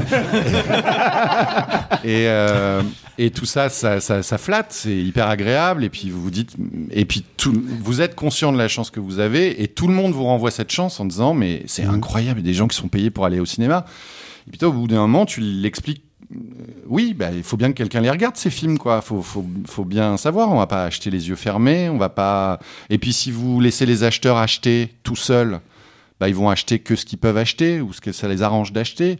Et si vous laissez les programmateurs euh, tout risque, seuls, bah, les programmateurs, ils vont mettre en avant que des films qui sont sûrs de marché. Voilà, moi, j'ai travaillé pendant des années avec des programmateurs qui disaient ce qu'il faudrait, c'est c'est un film Marvel tous les soirs. Et puis, bon, écoute, ça n'existe pas, donc passons à autre chose. Et, et donc, euh, euh, je sais plus quelle était la question, mais je vais la retrouver, parce qu'il y en avait forcément une. Sinon, la Parce mienne, la Michel mienne- Denisot est sympa. Voilà, très sympa. Sinon, la mienne, elle arrive directement derrière. C'est est-ce que tu as une forme de pression à un moment pas, de- pas de- On va pas parler de chiffres, parce que c'est pas le terme, mais par rapport à des résultats. C'est-à-dire, en gros, voilà, je vous propose ça, ça, ça, ça, et au bout d'un moment, se dire, quand même, il faut que euh, derrière, ça marche pour la chaîne. Donc, est-ce qu'à un moment, on te dit, ouais, tes choix, ils sont sympas, mais à un moment, ça fait quelques temps que, bon. Non, parce que on pas est du tout. conscient que Où tu as vraiment, c'est une liberté, entre guillemets, euh, Non, comme une carte blanche qui t'est donnée, quoi. une, une, une chaîne, par définition, elle, elle n'est pas incarnée par une personne. Ce sont des décisions collégiales. Donc oui, bien entendu, vous travaillez avec euh, un service de programmation qui va vous dire que quand un film a marché, c'est parce qu'il est bien programmé, et quand il n'a pas marché, c'est la faute de l'édito qui l'a mal choisi. Bon, et ça c'est valable dans toutes les industries, on pourra en trouver des, des comme ça dans tous les sens. Euh, non, moi c'était plus euh, vis-à-vis de moi-même la pression que je me mettais. C'était un, un contrat moral par rapport à l'image que moi j'avais euh, de mon travail, de cette chaîne avec laquelle j'ai grandi. euh, je suis vraiment le cliché de la génération Canal, moi. J'avais euh, j'avais que- 12 ans en 90 euh, quand Ouais. je regardais les nuls l'émission. euh, je, je, Ah, on était plus vieux, nous. Alors, on est à peu près la même Mais c'est génération. notre âge euh, génération. On a quelques-uns. Donc moi, ce contrat moral et Canal avait participé à ma cinéphilie. J'ai bouffé le cinéma de quartier de, de, de l'ami Dionnet, euh, euh, les vieux films. Quand, quand je me souviens, quand j'étais petit, il y avait la, la, la période où Canal avait acheté tous les James Bond. Chaque mois, il y avait un James Bond. Mais je regardais toutes les diffs du James Bond. C'était incroyable. Donc la pression, je me la mettais à moi-même. C'est-à-dire, je me disais, je me dois de. Et en fait, c'est ça se fait assez euh, automatiquement, ce truc de je suis pas directeur des programmes, je suis pas là pour me faire plaisir, je suis pas là pour euh, choisir ce qui me plaît. Je suis là pour respecter un deal, pour respecter une ligne éditoriale. Par contre, il faut qu'on soit cohérent dans cette ligne éditoriale. Il faut pas qu'on la maltraite quand ça nous arrange ou quoi que ce soit. Et, euh, et donc, euh, non, c'était pas. Et puis, moi, j'ai toujours eu, et je l'ai encore aujourd'hui, j'ai toujours eu un. Comment on dit Un mojo, un leitmotiv qui est ce n'est que de la télé, les gars. hein. On va pas On se mettre la rate au vies. mouillon, on sauve pas des vies, on fait pas des médicaments, on tue pas des gens, j'espère. J'ose espérer que par moment, peut-être, on les rend un peu plus intelligents, mais malheureusement. euh, Plus heureux, en tout voilà. cas, peut-être Déjà, ouais. On leur apporte quelque chose, mais c'est que de la télévision. Donc euh, voilà. Après, il se trouve qu'à un moment, moi, j'en ai eu marre, j'ai eu envie d'autre chose, et puis euh, la chaîne était en train de devenir quelque chose qui me ressemblait moins. Euh, et et j'avais très envie d'aller euh, dans la prod, et euh, donc voilà, je suis Et parti. On m'a fait une proposition. Et... C'est ce qu'on verra dans la deuxième partie de l'interview. Tu nous fais une transition d'enfer. Que T'as fait ça toute ta vie. Et la transition elle va passer par Freddy. Donc euh, attention, ça va décoiffer. On va te laisser reprendre un peu tes, tes esprits. Et, c'est vrai que Mange, des gâteaux, mange du cake. Et donc là, c'est la petite période qui est justement, euh, tu parlais, on essaye de rendre les gens euh, plus intelligents. Bah Freddy, il essaie lui de nous rendre moins cons. C'est déjà, c'est un mal. exercice. C'est pas gagné. C'est pas Ouais, gagné. puis comme euh, arrête pas de nous répéter Nico quand on prend le melon, c'est que du podcast les gars. puis personne nous écoute. donc arrêtez de vous prendre la tête. Bien. Et maintenant à nous. Alors ce soir, on se couchera à Toguaco. Je vous en prie, restez concentrés. Oh, le con Oh, le con Elle a l'air en pleine forme là. Gai, entreprenant, dynamique. Un peu moins con. Alors, comme tu dis, Nico, on va essayer de se coucher un peu moins con ce soir et puis essayer d'apprendre des choses aussi. Je vais tester un peu votre culture générale, Écoute bien, Lulu. hein. connaissance de l'actu. C'est actu donc. C'est plutôt actu. D'accord. Et, et je vais commencer par vous envoyer, vous envoyer, vous emmener en voyage. Et, et pour ça, je vais vous demander d'écouter la chanson qui va suivre. Et en écoutant les paroles, vous allez essayer de me dire de quelle ville on parle. Syracuse. Amsterdam. Alexandrie. Rouen. Follow me. euh, c'est un petit Vidal, voyage si c'est Rouen. Faut- Il a dit d'écouter les paroles hein, quand même.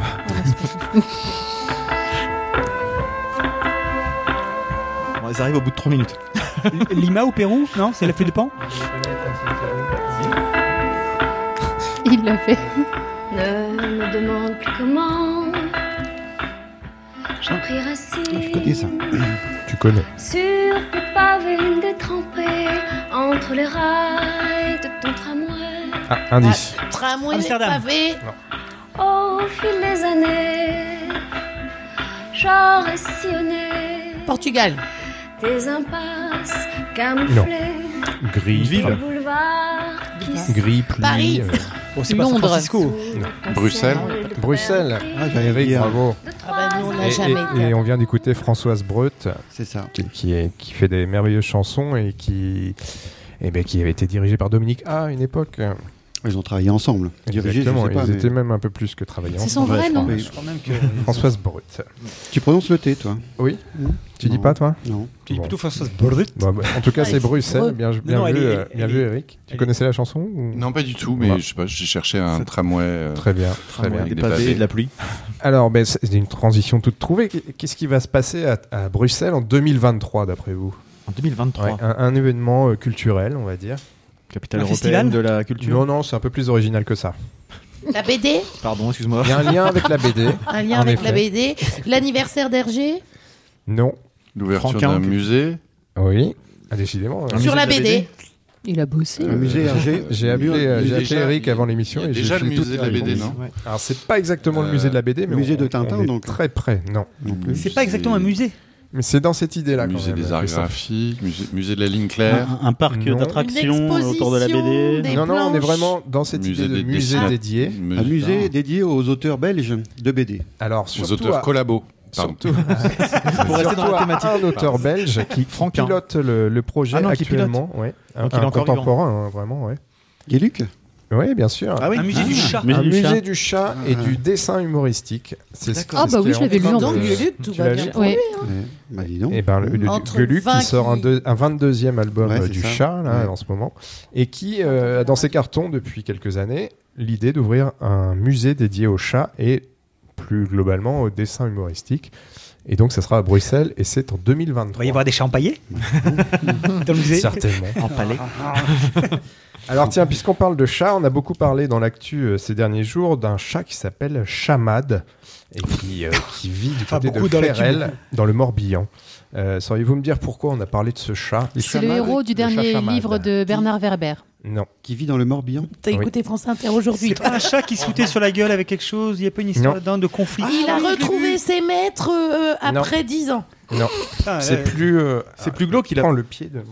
Il a pas mangé sa maîtresse ou un truc comme Oui. ça Non, morte. Non. non, J'ai vu passer un truc comme ça. c'est un peu plus drôle que ça. Ah, bah, C'était drôle ça. Alors c'est sa maîtresse, c'est sa maîtresse morte qui l'a mangé peut-être non Il a, Non. des, il a des pouvoirs de guérison. Non, il a une particularité en effet. Ah, il a du poil. Euh, C'est chamad, hein, pas chaman. Bah, mais bon, je me suis dit peut-être qu'ils ont fait un espèce de lien. il parle, ce chat ce- parle. Non, Son nom Il a chante. un rapport avec euh, son. Euh, pas du tout. Non, c'est juste pour remettre dans Félix que c'était la même On chose. parle de quelle actu en fait c'est la la source actu de tout ça pointue. L'actu Mais pointue. crois-moi, tu vas mourir moins, des tu vas te divers coucher du moins con Morbihan. ce soir avec cette là, ça va être. C'est West France qui nous raconte ça, euh, très précis. Putain. Le fait qu'on soit en Bretagne Il pêche, quelconque dans l'histoire. Il pêche, il, il pêche du qu'il y a beaucoup d'alcool dans cette. C'est en Bretagne. Non, non, tu as donné un indice, Ludo, tout à l'heure. Ah. Euh, Ah, le tu C'était t'en souviens pas. quoi il est empaillé, il est empaillé, ton euh, chat, là Non, non, non, non, Non. il est tout à fait vivant. Il est encore vivant aujourd'hui. Il a mangé, il y a un truc de bouffe là-dedans où il s'est foutu sur la gueule avec quelqu'un. Non, pas du tout. Ça n'a rien à voir. T'as donné un mot-clé tout à l'heure, mais tu, tu l'as oublié. Bah, redonne-nous-le. Bah, attends, je le cherche. Il a bu de la bière. Non. Non, il non. parle, ce chat parle. Non, non. Mais il a une particularité euh, physique, on va dire. Il- Il a qu'un œil. Le chat Non. chante? Non, non, il chante pas. Enfin, s'il chantait, je sais ce qu'il chanterait en tout cas. Ça va pas vous aider. Il a une particularité C'est une Il lui manque couleur un membre? C'est pas une question de couleur. Il lui manque un membre? Non. C'est un mâle? Il est albinos C'est ça. A priori, c'est un ça- mâle, mais je crois pas que ça puisse vous Donc, donner donc c'est sa, sa, Putain, sa- j'ai sa l'impression mère d'être morte. une grosse tête. sa maîtresse C'est morte qui l'a mangé. C'est Sa maîtresse morte est-ce qui que l'a c'est mangé. le chat le plus lourd euh, de France Non. mais il y a une. il y a- dans ma réponse. C'est vrai que ça aurait défrayé l'actualité. Dans ma réponse. Elle m'écoute pas. Écoute, écoute, il donne un indice. Dans ma euh. réponse, il y a une question de poids. Tu verras. Oh, euh, Il a tué sa, sa, sa maîtresse sous son poids. Il l'a étouffée. Non. Euh, C'est une question de croquettes ce qu'il Oh mange Non. Sa maîtresse s'est assise dessus et elle l'a tué. Mais tu viens de il le est dire. vivant. Ah ouais. Cette fois, c'est le poids de la maîtresse, c'est l'inverse. Je crois que je donne ma langue à Chamad. C'est une que- Alors attends, Bon, personne n'a- n'a vu cette actu euh, Incroyable. essentielle. Que- essentielle. Mais oui. Je vous donne, je vous donne la réponse. bah oui, alors. parce Ah, que vas-y. là. C'était quoi le mot-clé juste? Oui. Mais il a dit poil. Attends, alors attends. Il a fait Ah. la plus grosse boule de poils du monde. Alors, je, je sais pas si c'est euh, dans les Guinness, mais en tout cas, c'est ça l'idée. ouais. Mais cette actu n'a aucun intérêt. Mais si tu vas voir le, ch- le cheminement. Et on en a fait un pull. Non. Les chaussettes, c'est pas On ça en que a fait. vu Non, non, je vous donne la réponse. On a le fait le chat télé. était délaissé par ses maîtres, il était obèse et, et roux. Enfin, c'est Il Ça, accumulait après- quand même sévère. Ça, euh, Et- et C'est ce pour ça chat- que Christophe s'est rasé la tête. hein. ce chat n'arrivait pas à se faire la toilette sur le dos D'accord. et il a cumulé des dreadlocks jusqu'à en avoir un kilo sur le.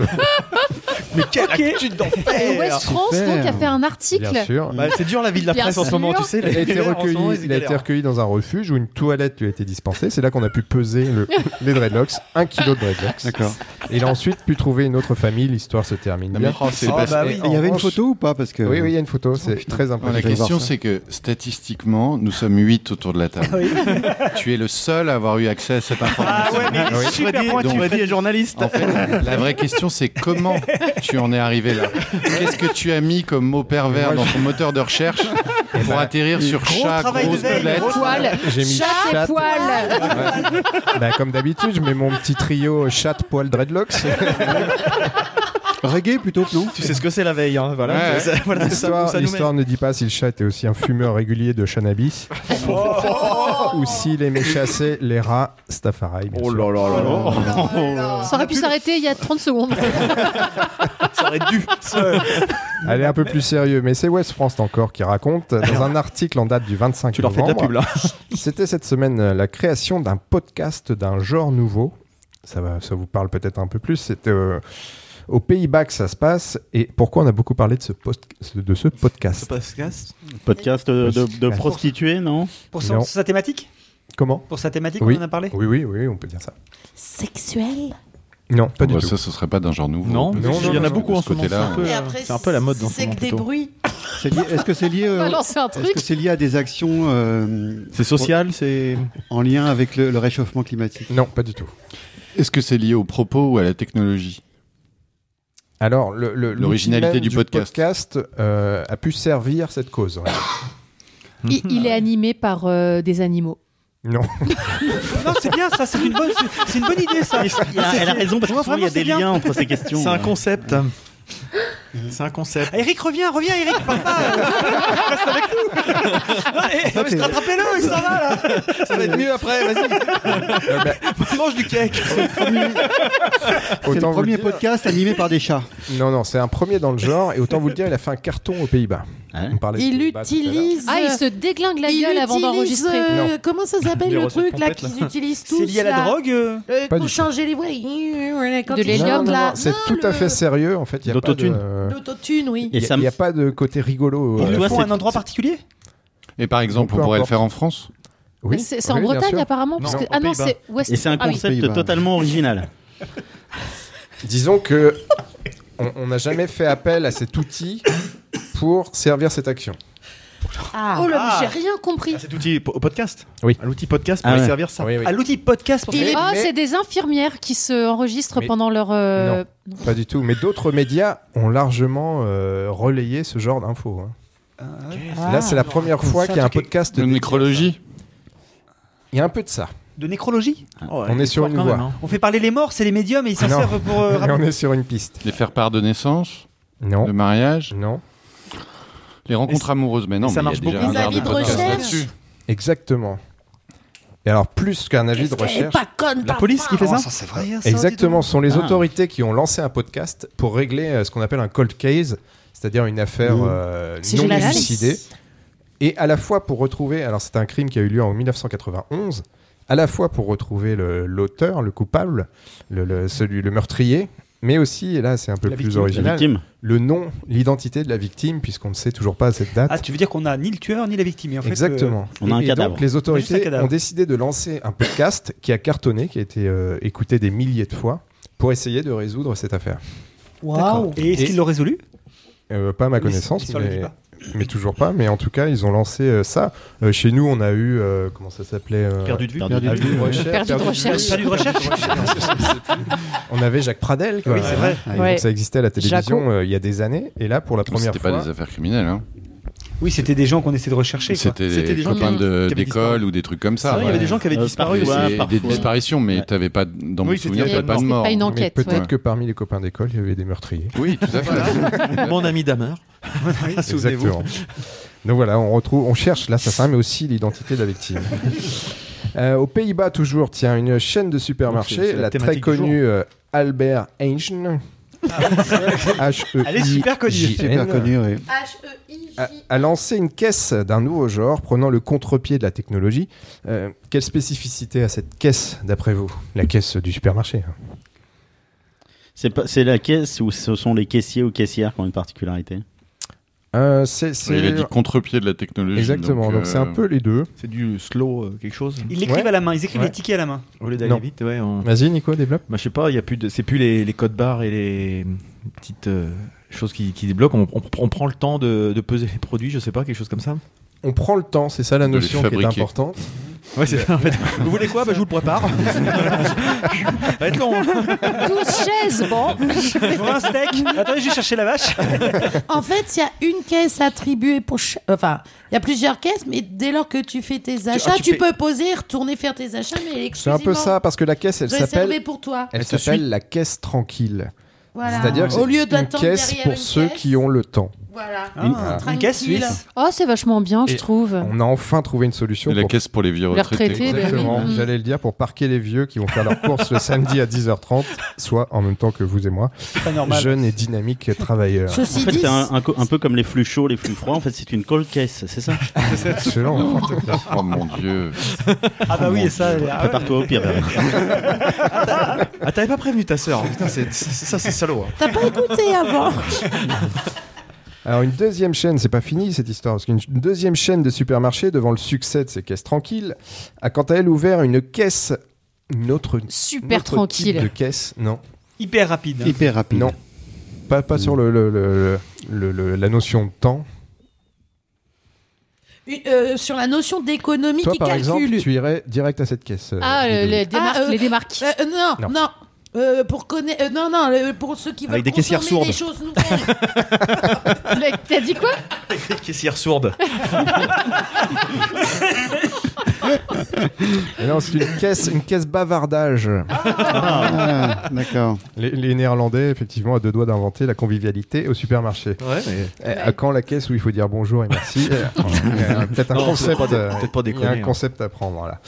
Et, et alors, puisqu'on parle supermarché, qu'envisage l'enseigne Carrefour euh, avec une expérience qui se déroule en Belgique? Oui. Euh, tu Ah en non, as entendu parler. Nico? C'est le supermarché 100% automatique, non? Il y a un peu de ça. Ah, c'est pas ce que je pensais. ça, alors, si on va un peu dans le détail, que- quelle innovation technologique propose Non, mais euh, elle s'ouvre carrément toute seule et tout. euh, Non, C'est une intelligence artificielle qui régule tout Non. Tu passes même pas à la caisse, tu passes, tu sors du magasin, le- il, te, il te scanne tout, il te calcule tout, il t'envoie ça à la Ça aurait pu sur être ça, Internet. parce que ça concerne le paiement, effectivement. Un moyen de paiement. On, on teste un nouveau moyen de paiement. La rétine. avec Non. des enfants. Mais t'es pas loin. Des organes d'enfants. La, la raie du cul. Des organes d'enfants malades. La grosse surenchère. qu'on m'a serré pendant 6 mois. Ah Ludo, si tu veux bien répéter ta proposition. La, la rétine, l'arrêt du cul, quoi. Oh là Oh, bah voilà. Voilà, ça y est. Ça y est, C'était déjà un bide la première Les, fois. les âmes bien pensantes. En fait, on y avait est, tous entendu, hein, Freddy. C'est c'est salaud de me faire répéter.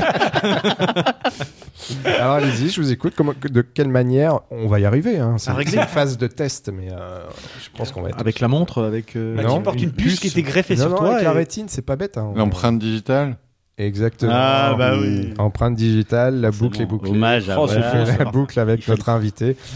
Carrefour teste dans un La magasin. dans ses magasins de ID. Belgique. Euh, ils avaient déjà remplacé la carte de fidélité par les empreintes digitales. Ils envisagent désormais ce dispositif comme moyen de paiement. Voilà, les empreintes digitales pour payer Et ses euh, courses. C'est combien est les frais bancaires pour ton empreinte digitale Hmm. Parce que c'est ça qui est marrant. Tu feras une Autant petite tu- coupe au montage euh ta carte, c'est ta tout pour carte, moi. ta carte bancaire. Chut. Bah, C'est tout pour moi. ah, Merci. t'es méchant aujourd'hui, hein T'as raison, ouais, on se laisse trop. euh, on se laisse trop disperser sinon. Mais on va revenir justement à. On va revenir avec, euh, avec Eric. Tu commençais à nous évoquer justement te- le pivot que tu as opéré dans ta, dans ta carrière. Et donc, oui, tu, tu, tu disais que tu en avais un petit peu. euh, Peut-être pas ras-le-bol, Ras le mais tu avais envie de faire autre chose. Et qu'est-ce qui t'a amené justement ensuite à, basculer vers une, une autre carrière finalement, toujours dans la même, euh, euh, la même activité finalement, mais euh, sous un, avec une autre casquette? Je crois que ça me taraudait depuis longtemps de, de, de me rapprocher de la création de, de programmes, de films et de, et de séries. Et euh, j'ai eu une opportunité parce que en fait je connaissais les, les, les membres fondateurs euh, de d'empreinte digitale depuis longtemps puisque à l'époque où j'étais euh, responsable éditorial du cinéma, euh, c'est eux qui produisaient les petites pastilles de présentation de films d'horreur qu'on faisait sur Canal. Ben- Benjamin Rocher et Raphaël Rocher. Oui, tout à fait. Donc, Benjamin, réalisateur, et, et Raph, producteur, qui ont monté cette frères boîte il y a 16 ans. Ouais. Et, euh, et ils produisaient. ils ont monté la boîte au début pour euh, en produisant euh, des émissions, des documentaires. Et moi, je les ai connus comme ça, et on est devenus amis. On a toujours suivi nos parcours respectifs. On a bossé ensemble, chacun des deux côtés de la barrière, sur, sur des projets de documentaires. J'ai suivi toute leur aventure cinéma je vais pas dire que je joue, mais j'apparais dans leur premier film, au loin, en figurant. Euh, et puis voilà, euh, on s'est toujours dit avec Raph qu'un jour on, on adorerait bosser ensemble. Euh, ça s'est jamais fait auparavant et quand j'ai quitté Canal, il m'a fait une proposition que j'ai pas pu refuser, comme on dit dans les films de mafieux, et puis qui, qui cochait un peu toutes les cases, c'est-à-dire qu'encore une fois, moi je voulais aller dans la prod, mais je me sentais pas légitime pour euh, produire directement. Euh, j'avais envie de faire du développement, j'avais envie de faire dans un monde idéal, ce que je cherchais, c'était à la fois du cinéma et des séries. Là où dans les autres boîtes de production, euh, c'est généralement des équipes différentes qui font le cinéma et les séries, alors qu'en Empreinte, c'est la même équipe qui fait toute la fiction. Et voilà, il m'a laissé ma chance. euh, je me suis occupé du développement pendant trois ans et maintenant je produis. Donc, euh, Ah voilà. oui, tu es passé à la production là maintenant. Ça... Oui, la- la- on a lancé euh, lundi sur euh, 13e rue le- la première série euh, française de 13e rue euh, qui s'appelle Trauma et qui est euh, mon, je sais pas comment on dit, mon premier crédit de producteur. ouais. D'accord. Là, on est dans l'actu, hein, c'est trop mal. euh. Tout à fait, ouais, c'est Trauma. Enfin, on a eu une, euh, on a- en fait, on a la chance de beaucoup fabriquer, ce qui est, ce qui- on, on est l'une des rares dernières boîtes de production indépendantes qui qui arrive à s'en sortir sans être acheté par un grand Ouais, groupe. Et, euh, et on a la chance de beaucoup fabriquer. Donc on a eu un, on a beaucoup fabriqué l'année dernière et cette année. Et donc on a eu une rentrée assez chargée avec des diffusions de programmes. euh, et, et- et on va avoir une année 2020 très chargée aussi. Donc euh, Et est-ce qu'il y a des, des sujets un peu, un peu tendance quand on décide de, de produire ou de fabriquer une série, un film? Est-ce qu'il y a des, des tendances qui se dessinent et vers lesquelles on se sent obligé euh, d'aller ou bien on a, comme, on- comme euh, le- la société est indépendante, est-ce qu'on on a une totale liberté et donc de prendre des risques pour, euh, Alors nous, pour on a partir une- vers des, des- des choix euh, on a une totale liberté. Nous, on fonctionne à l'enthousiasme. C'est-à-dire que tout simplement parce que on fait ça pour se faire plaisir Ouais. et que on a aussi envie de faire des films et des séries qu'on aimerait regarder en tant que simple spectateur. D'accord. Donc euh, nous, c'est un peu plutôt l'inverse de ta question, c'est qu'on a plutôt tendance à aller là où personne ne veut aller. C'est-à-dire que on a fait beaucoup de, de, de programmes euh, où quand on commence à chercher des partenaires, donc quand on, en fait quand on commence à parler du programme à l'extérieur de nos Mhm. locaux, les gens nous regardent en disant mais ne faites pas ça quoi, Ça vous êtes fous, ça marchera jamais, Ouais. arrêtez, ça va être gênant, euh, on sera tous gênés. Ouais. euh, Et donc, on va et- vivre dans Comme le ma malaise. chronique. Et donc voilà. euh, non, il y a bi- bien entendu, il y a des tendances. Il y a- Mm. bah, déjà, il y a la société, le, le cinéma et les séries, qu'on le veuille ou non, c'est des reflets de société, Oui, c'est des sûr. miroirs. Donc euh, ça, ça joue à moins de d'être un. Enfin, il y en a qui existent. hein, Non, et mais à moins d'être un producteur qui vit dans le triangle d'or parisien et qui est coupé du monde et, et qui dit qu'il a fait une histoire. euh, sur des gens un peu pauvres qui vivent dans un 200 mètres carrés. Oui, Ouais. bon, voilà, ça, il y en a. Moi, ce que je voulais dire, c'est que euh, comme on est une société, on se dit on prend pas de risques, on va vers les tendances. Et, euh, et tout ce qui peut y avoir à côté, on s'en fiche, même si euh, il y a du potentiel et ça pourrait marcher, quoi. On Oui, non, mais je comprends. certainement. Nous, c'est il pas y a un comme équilibre à trouver on- entre peut-être, euh, enfin, je sais pas. on a la chance que ça marche avec les projets qui nous font, Voilà, c'est ça, en fait. qui nous font triper. Et donc, euh, on n'a pas besoin. Parce que si je tire le fil que tu tends, on n'a pas besoin de, votre- de vendre notre âme au diable. On n'a pas ça. besoin de laisser nos goûts de côté, de laisser nos aspérités de côté. Mm. Mais aussi parce que moi, je reste convaincu, et je dis pas du tout ça euh, pour me flatter, mais moi, j'en serais incapable. C'est-à-dire que les gens qui disent euh, ouais, moi, je, je sais produire un film pour, qui fera 2 millions d'entrées. bah, Déjà, j'ai envie de leur dire où êtes-vous? Parce que c'est très incertain Bien sûr. à part peut-être des licences, c'est-à-dire qu'à part répéter des schémas et des modèles établis, et encore, on sait que ça, ça peut souvent aussi. ça tient pas à grand chose, ça peut s'essouffler rapidement. Euh, mais moi, je, je- quand je suis arrivé, euh, je peux le dire, c'est pas un secret. Quand je suis arrivé, euh, Raph s'était mis en tête de développer un meurtra, la collection sur France 3, en se disant après tout, c'est un bon moyen de faire ses gammes sur le service public. Mhm. C'est un bon moyen de prouver qu'on est capable de respecter le cahier des charges. Et puis, on va pas se mentir, c'est des très belles marges. Et moi, il me dit ça, et je lui dis, mais c'est pas possible. hein. Moi, Ouais. je, moi, j'en ai vu deux ou trois, et Ouais, je, pas- je- pas du tout j'aurais toujours, non, mais de- j'aurais toujours envie d'aller dans des directions qui, où je sais qu'on va, on va, je vais recevoir, enfin, une fin de re- non-recevoir va se dresser devant moi. Euh, et d'ailleurs, quand on a, on a été jusqu'au bout, parce que moi, c'était aussi un bon moyen de faire mes gammes, Mhm. d'apprendre autrement que sur un truc de passionné. Mhm. Encore une fois, faut, ce que je disais tout à l'heure, il faut, faut la, faut la protéger sa passion. Et bah, quand on est arrivé dans le bureau de la chef de la fiction de France 3 à l'époque, qui est devenue la chef de la fiction de France Télévisions tout court, elle a passé 20 minutes à nous dire mais qu'est-ce que vous faites là quoi? Allez-vous-en. C'est pas pour vous ça. Vous faites des trucs barrés, jeunes et tout. euh, Vous prenez pas la tête quoi. On trouvera d'autres Ouais. collaborations et tout, mais faites pas ça. Donc euh, moi je pense qu'il faut être mais c'est comme dans toutes les industries, c'est juste que là c'est un peu merveilleux parce que c'est des choses qui font briller, mais faut savoir rester à sa place en fait. Faut savoir euh, quel est son domaine de compétences, quel est son euh, ses affinités, quelle euh, quelle est l'image qu'on véhicule aussi à l'extérieur. Du coup, quels sont les projets, quels sont les talents qu'on va attirer, quels sont les talents ou même quand on a un super projet avec un super diffuseur ou, ou un film qui est, qui est bien enclenché quelle image je vais véhiculer quand tout d'un coup je vais dire tiens j'enverrai bien le scénario à Ryan Gosling Mhm. Ryan Gosling il va me rire au nez il va me dire Ouais, qui c'est tu es? Ouais. après en France est-ce que euh, est-ce que Pierre Ninet va me rire au nez ou est-ce que euh, Mhm. Euh, je, sais pas j'ai pas d'autres exemples On peut pas citer de nom, voilà, pas pas se fâcher Donc ça Euh, veut dire que dans ton, dans, dans ton travail, euh, euh, alors dès le projet, tu lis, euh, ça te plaît, là tu parles de contacter ou pas un acteur, ça veut dire que tu as aussi ce rôle, cette casquette de, de, de casteur. Bien sûr, bien sûr. Non, non. Alors après, tu, tu travailles avec euh, des gens dont c'est le métier, qu'on appelle les directeurs et directrices de casting. casting, ouais.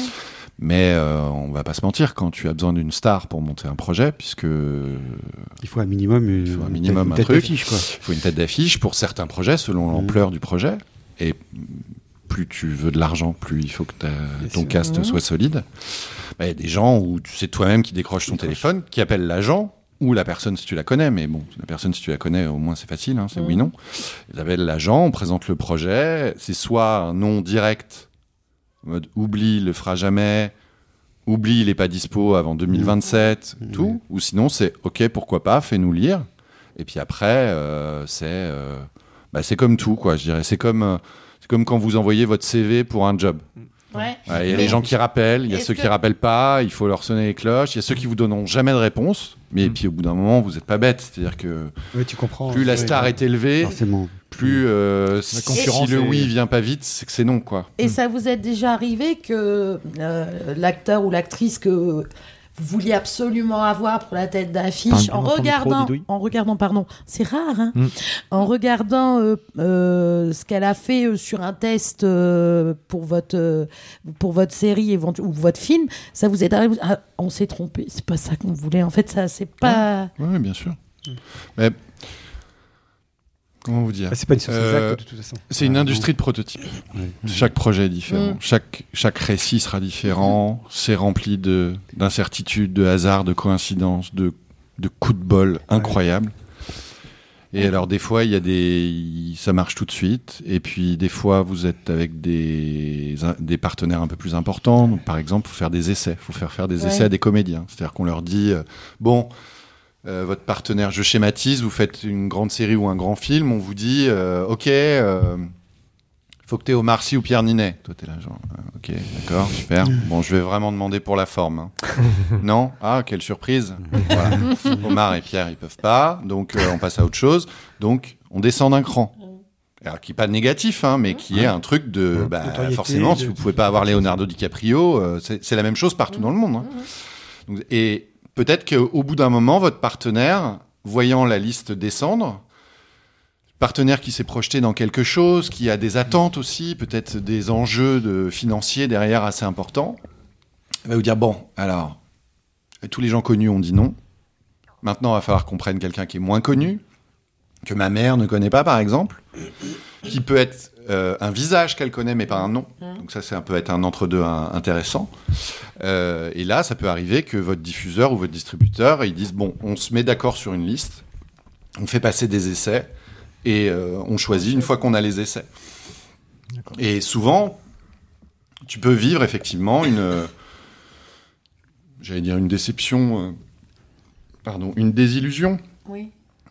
Parce que, mais parce que c'est voilà, parce qu'on s'est projeté dans quelque chose et puis qu'en fait finalement, euh, euh, la difficulté du casting, c'est de réussir à prendre quelqu'un et à l'extraire de ce qu'il a fait auparavant. Oui, c'est ça, parce qu'ils ont- c'est ce que C'est-à-dire que, dire avec- je vais vous prendre un exemple très concret.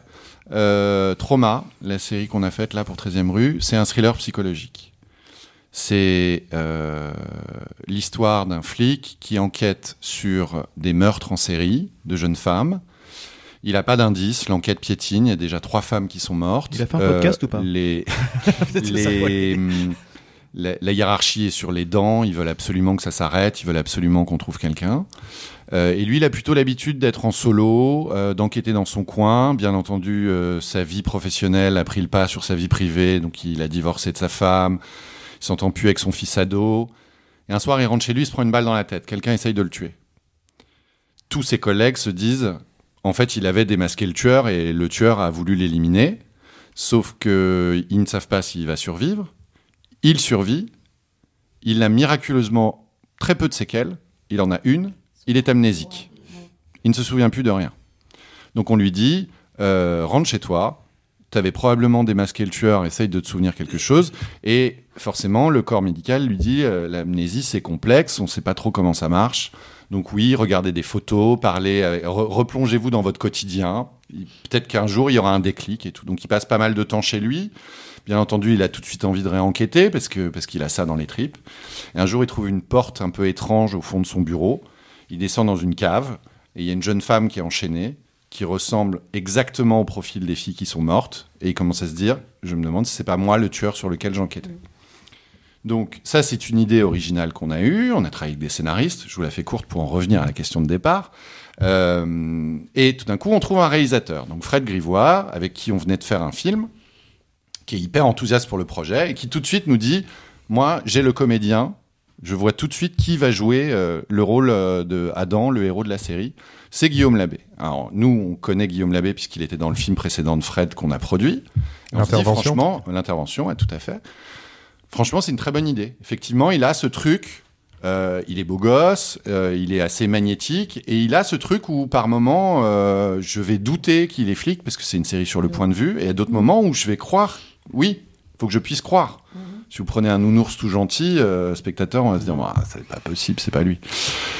Et Fred nous dit, et pour jouer la jeune fille dans la cave, je pense à Margot Bansillon.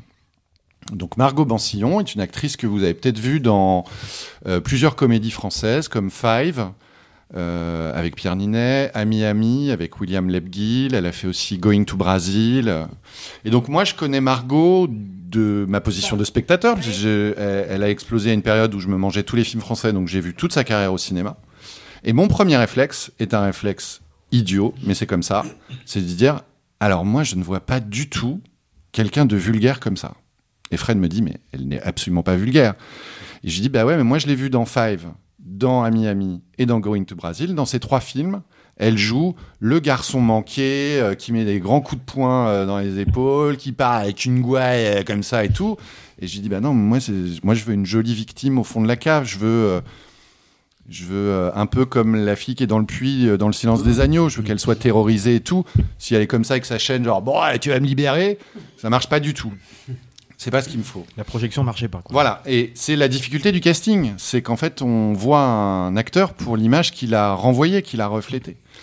Et donc euh, Fred a eu l'intelligence de, de faire des essais, même s'il savait que de toute façon à la fin j'allais lui donner raison, mais c'était plus pour me me rassurer. Pour mettre les comme, on, aussi. comme on était euh, très en retard dans l'écriture, on leur a fait jouer une scène d'une autre série qui s'appelle Luther, qui est une série policière qui était l'une de nos influences en plus.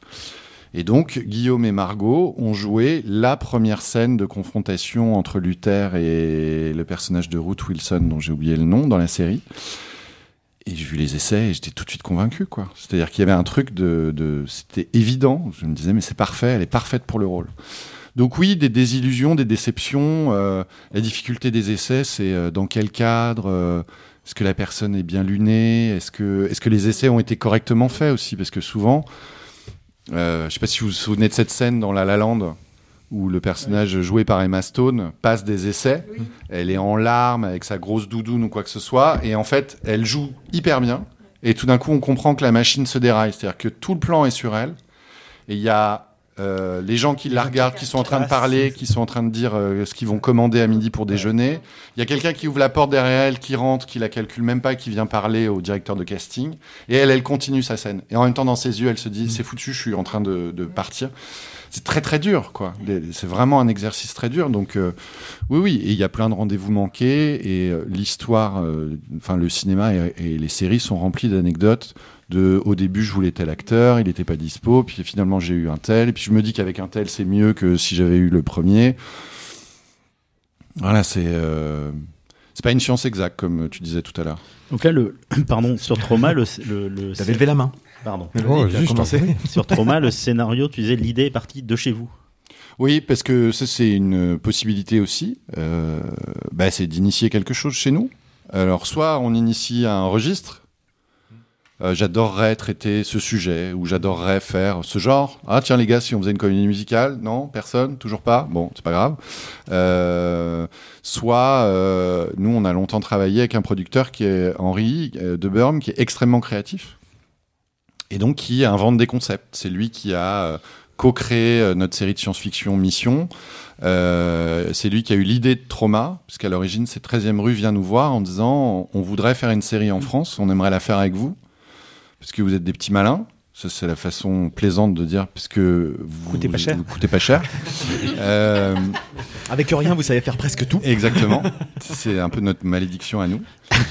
Et euh, Henri, il a été réfléchir et le lendemain matin, il est arrivé au bureau en disant bah, Je crois que j'ai trouvé. euh, c'est un mec qui se prend une balle dans la tête et qui se demande si c'est pas lui le, le tueur. quoi. Euh, et il a aussi créé une série dont on vient de finir le tournage, qui est une série qui se passe à la préhistoire. Ah oui, ça, c'est et, donc c'est c'est un processus euh, qui est différent parce que euh, effectivement l'ordre des choses est un peu bousculé, c'est-à-dire que on partait euh, voir des diffuseurs avec l'idée d'Henri, donc autant vous dire quelques lignes quoi, c'est un- une intention, un, Ouais. un geste, là où une série c'est plein de mouvements, c'est pas un seul geste. Et, et alors très souvent, il m'emmenait pas au rendez-vous parce qu'il savait que moi j'étais celui qui allait râler, soupirer et tout. Et, mais il revenait en disant c'est bon, on a la chaîne. Maintenant, faut l'écrire. Va falloir que tu trouves un scénariste. Oppressant. Et à partir d'un de, de- de roman, est-ce que ça arrive de, de- dans vos lectures à chacun d'avoir envie, euh, à partir d'un roman qui vous a marqué ou qui vous a euh, vraiment euh, intéressé et, et pris, euh, de, de vouloir en faire ou une série ou un film, où c'est Bien toujours sûr. des Genre idées originales. euh, Non, non, bien sûr. Ça, euh, Après, moi, j'ai un problème, c'est que mes goûts euh, spécifiques de littérature, euh, je suis pas né à la bonne année dans le bon pays. C'est-à-dire que moi, c'est les États-Unis bah non, mais je, King je, Non, mais je- les je romans, lis beaucoup de, je lis beaucoup d'effectivement de littérature américaine. Oui. Où le- je, je- je sais même que si je décrochais mon téléphone pour me renseigner sur les droits, c'est déjà acheter des millions de dollars avant Ah même oui. que le livre soit paru. Euh, Même pour des, des petits auteurs qui sont pas forcément très connus et qui. euh, À partir du moment où c'est américain, c'est très très dur. Ouais. Parce que euh, là-bas, les studios veulent tellement. euh, c'est tellement devenu la guerre des droits et personne ne veut passer à côté de la, de la prochaine. En anglais, on appelle ça des IP, Mm. des Intellectual Property, de la prochaine licence qui va cartonner, qu'ils ont des deals avec les éditeurs, ils arrivent à lire avant parution.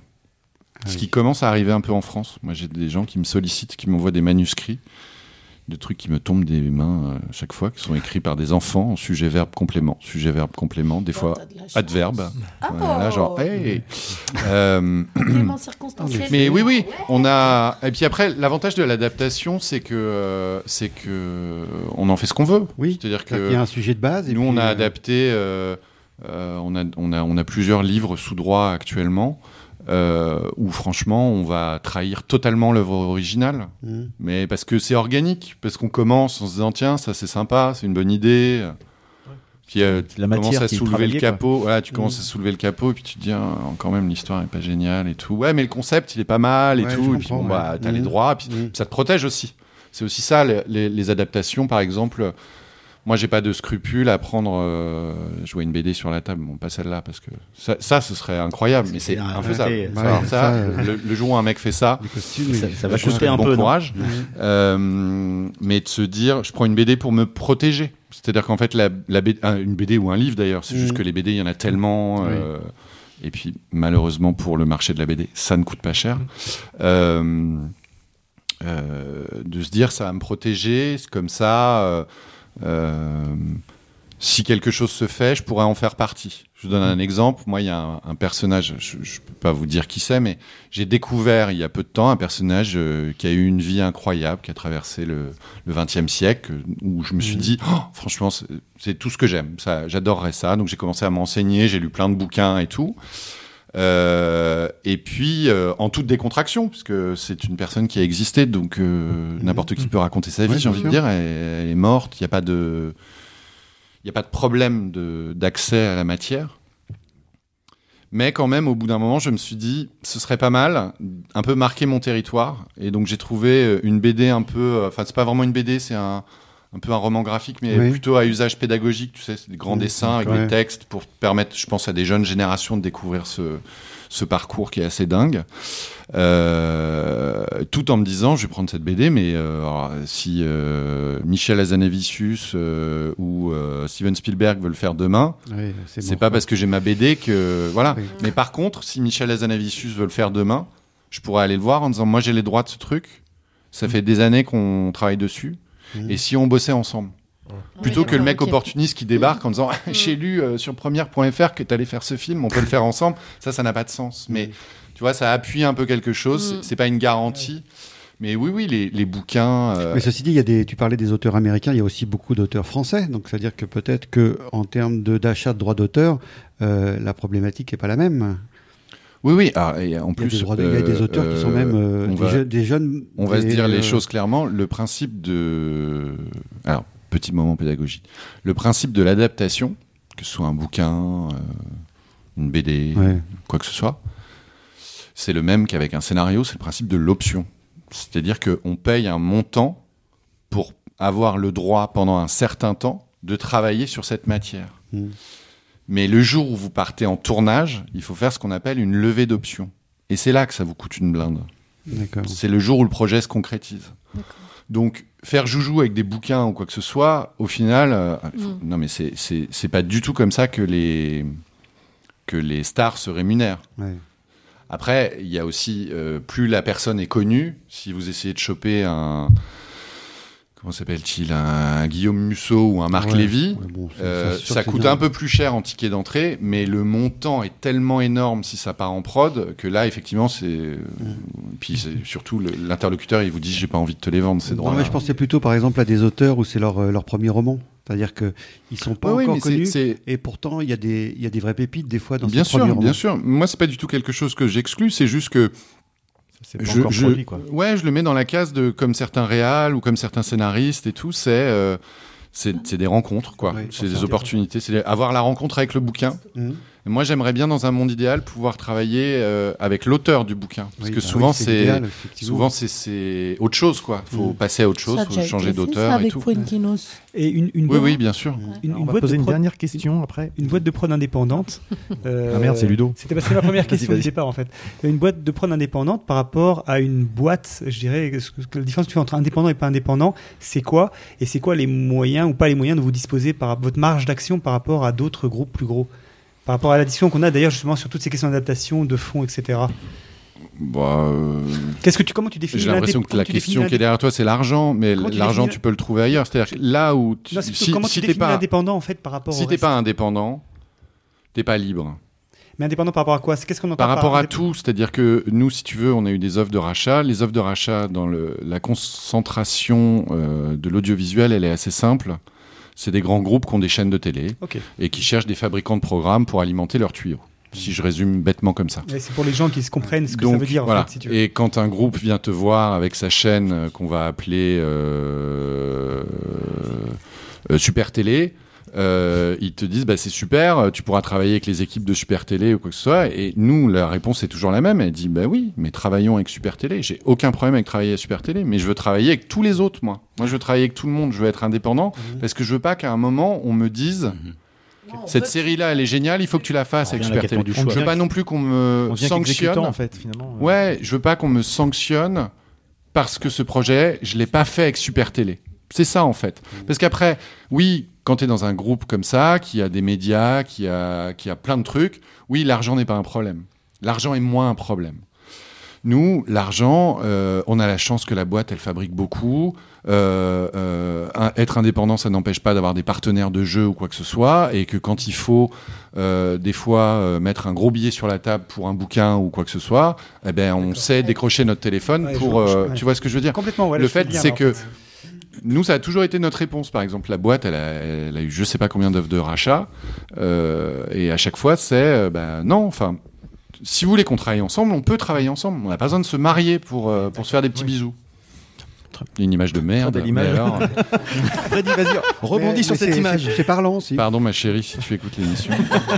Une- Une dernière question. euh, euh, J'espère qu'elle va pas te chagriner, mais je, je suis allé voir le, le site d'empreinte digitale. Il y a ce qu'on appelle un catalogue, c'est ça avec, Oui. euh, Alors on y voit les longs métrages, les documentaires, le- Les séries. Euh, J'ai trouvé ça très riche et très original. Je- je- J'ai fait une boulimie de, de teasers, les bandes annonces, j'ai tout fait. Et euh, j'ai trouvé vraiment des, des programmes super intéressants avec ce documentaire sur l'histoire de la télé, par exemple, ou le, le film dont on parlait tout à l'heure, euh, L'intervention. Et euh, ça a créé chez moi une frustration parce que j'ai vu que tous ces programmes, notamment les séries et les documentaires, étaient diffusés sur OCS, 13e rue, Canal+, euh, Des programmes auxquels, enfin des chaînes auxquelles je n'ai n'a pas accès, accès. Euh, moi, d'accord. personnellement. Et, et du coup, j'étais frustré de ça. Est-ce que... euh, Il y a d'autres moyens pour les, les regarder Ouais, je sais pas. Enfin, c'était pas vraiment une question. D'ailleurs, c'était plus une, une remarque. Ça, ça, ça a créé une frustration, voilà, parce que je pouvais pas les voir. Est-ce qu'il y a une idée de, de démocratiser un peu tous ces programmes? Est-ce qu'on va les retrouver euh, plus tard Euh, euh, non, ailleurs? En fait, c'est très difficile parce qu'on est dans une période où les diffuseurs euh, veulent des modèles proches de celui de Netflix, Oui. donc Ouais. des programmes qui leur appartiennent à vie. Mhm. Pour tout simplement se dire, bah, toi qui veux absolument voir euh, des prods comme qu'on a faites, comme les séries, les e-compagnies, les grands émissions, Mhm. qui sont toutes disponibles sur OCS, bah, tu es obligé de t'abonner à OCS si tu Mhm. veux les voir. Donc ça, c'est les grandes tendances du moment, et ça va pas s'arranger. Bah non, surtout avec la- Après, il y a euh, euh, l'industrie française est un peu en train de comprendre que la concentration des des magasins, c'est pas forcément euh, indispensable. On, on peut trouver des modèles différents. Notamment, je sais pas si vous avez suivi, là, il y a 10 jours, 15 jours. Sur TF1, il y a une série qui a été lancée qui s'appelle Le Bazar de la Charité. Mmh. Oui. Et qui va basculer une série extrêmement chère et ambitieuse, produite par Quad Télévision, euh, où Netflix est rentré dessus justement très tôt pour pouvoir viabiliser la production, puisque le, le budget était énorme. Et donc en fait, elle est diffusée là le 18 novembre. Je crois qu'il y a six épisodes, donc ça fait trois soirées. Donc ça va se finir euh, lundi, je pense. Ouais, c'est ça. Et à la fin du mois de décembre, elle est disponible sur Netflix. C'est le cas aussi, je crois, de la série Mytho sur Arte. Tout à fait, qui vient d'arriver sur Netflix. Donc ça, c'est des modèles assez vertueux, parce que bah, ça ouvre l'audience. L'un des meilleurs exemples de ça, c'est Breaking Bad aux États-Unis. Breaking Bad, au début, ça n'intéresse personne. Ça buzz dans les milieux journalistiques euh, très très pointus. Ça chope du Emmy Award ou quoi que ce soit, mais alors... euh, zéro notoriété euh, autre que euh, les, les addicts euh, qui mangent des séries en perfusion, quoi. Et la série n'est pas encore finie aux États-Unis. Et elle arrive sur Netflix. Les, les anciennes saisons arrivent sur Netfix. Et là, ça décolle euh, du feu de Dieu, quoi. Donc c'est des modèles assez vertueux, mais c'est effectivement compliqué. L'autre explication aussi qu'il y a derrière ta remarque, qu'on est les premiers à faire. hein. Tu vois, moi je pense que je passe plus de temps à expliquer euh, comment on chope les diffuseurs et qui on bosse que l'histoire de la série en elle-même. Euh, et ce qui est valable aussi en cinéma, l'intervention ça a fait 60 000 entrées, sorti dans l'indifférence la plus complète, et voilà. Bon, Et, et le pourtant, film est en ce moment sur Canal+. est super originale et intéressante. Et oui, mais à tes yeux. Malheureusement, euh, l'intervention, c'est un film hors marché. C'est un film qui raconte euh, la première mission qui a légitimé l'existence du GIGN. Ouais, ouais, c'est ça. C'est un film, euh, bah, quand vous essayez de financer ça en France, euh, on vous explique que euh, les Français savent pas faire du cinéma de genre. On vous explique que un conflit qui se passe à Djibouti dans les années 70, ça n'intéresse personne. On, vous dit que de toute façon, vous n'y arriverez pas. Vous n'aurez pas le moyen de le faire. Et, voilà. Et nous, on a fait effectivement des séries un peu différentes. La série qu'on est en train de fabriquer en ce moment sur la préhistoire, c'est une série entièrement muette. Euh, J'allais dire type la guerre du feu, mais c'est même pas la guerre du feu puisqu'il ne parle pas du tout. Euh, sur des mecs, euh, c'est une comédie il y a 45 000 ans. Bah, il se trouve que c'est OCS qui nous a dit Banco. Euh, et on va pas se mentir, TF1 m'aurait jamais dit Banco avec un projet aussi barré. Donc, si tu veux, il y a, y ce truc-là. Il y a ce truc-là. Et c'est aussi valable pour euh, Trauma qu'on fait avec 13e rue, où là, cette fois, on est sur un terrain plus balisé. On fait du policier, des histoires de tueurs. Enfin, je, je voulais pitcher un peu rapidement, mais nous, on, on a fait exprès qu'au début, ça ressemble à une énième fiction policière qu'on a Mm. déjà vu 120 000 fois. où On, on prend tous les poncifs. Et on les aligne les uns par les uns, et tout d'un coup, bam, on met une balle dans la tête de la fiction française pour faire autre chose, et on aborde les choses différemment. Je suis conscient qu'on aurait pu faire Trauma avec aucun autre diffuseur français. Parce que on nous aurait dit ah mais non mais là c'est pas possible. Ah, le, le mot préféré des diffuseurs des chaînes gratuites c'est l'empathie.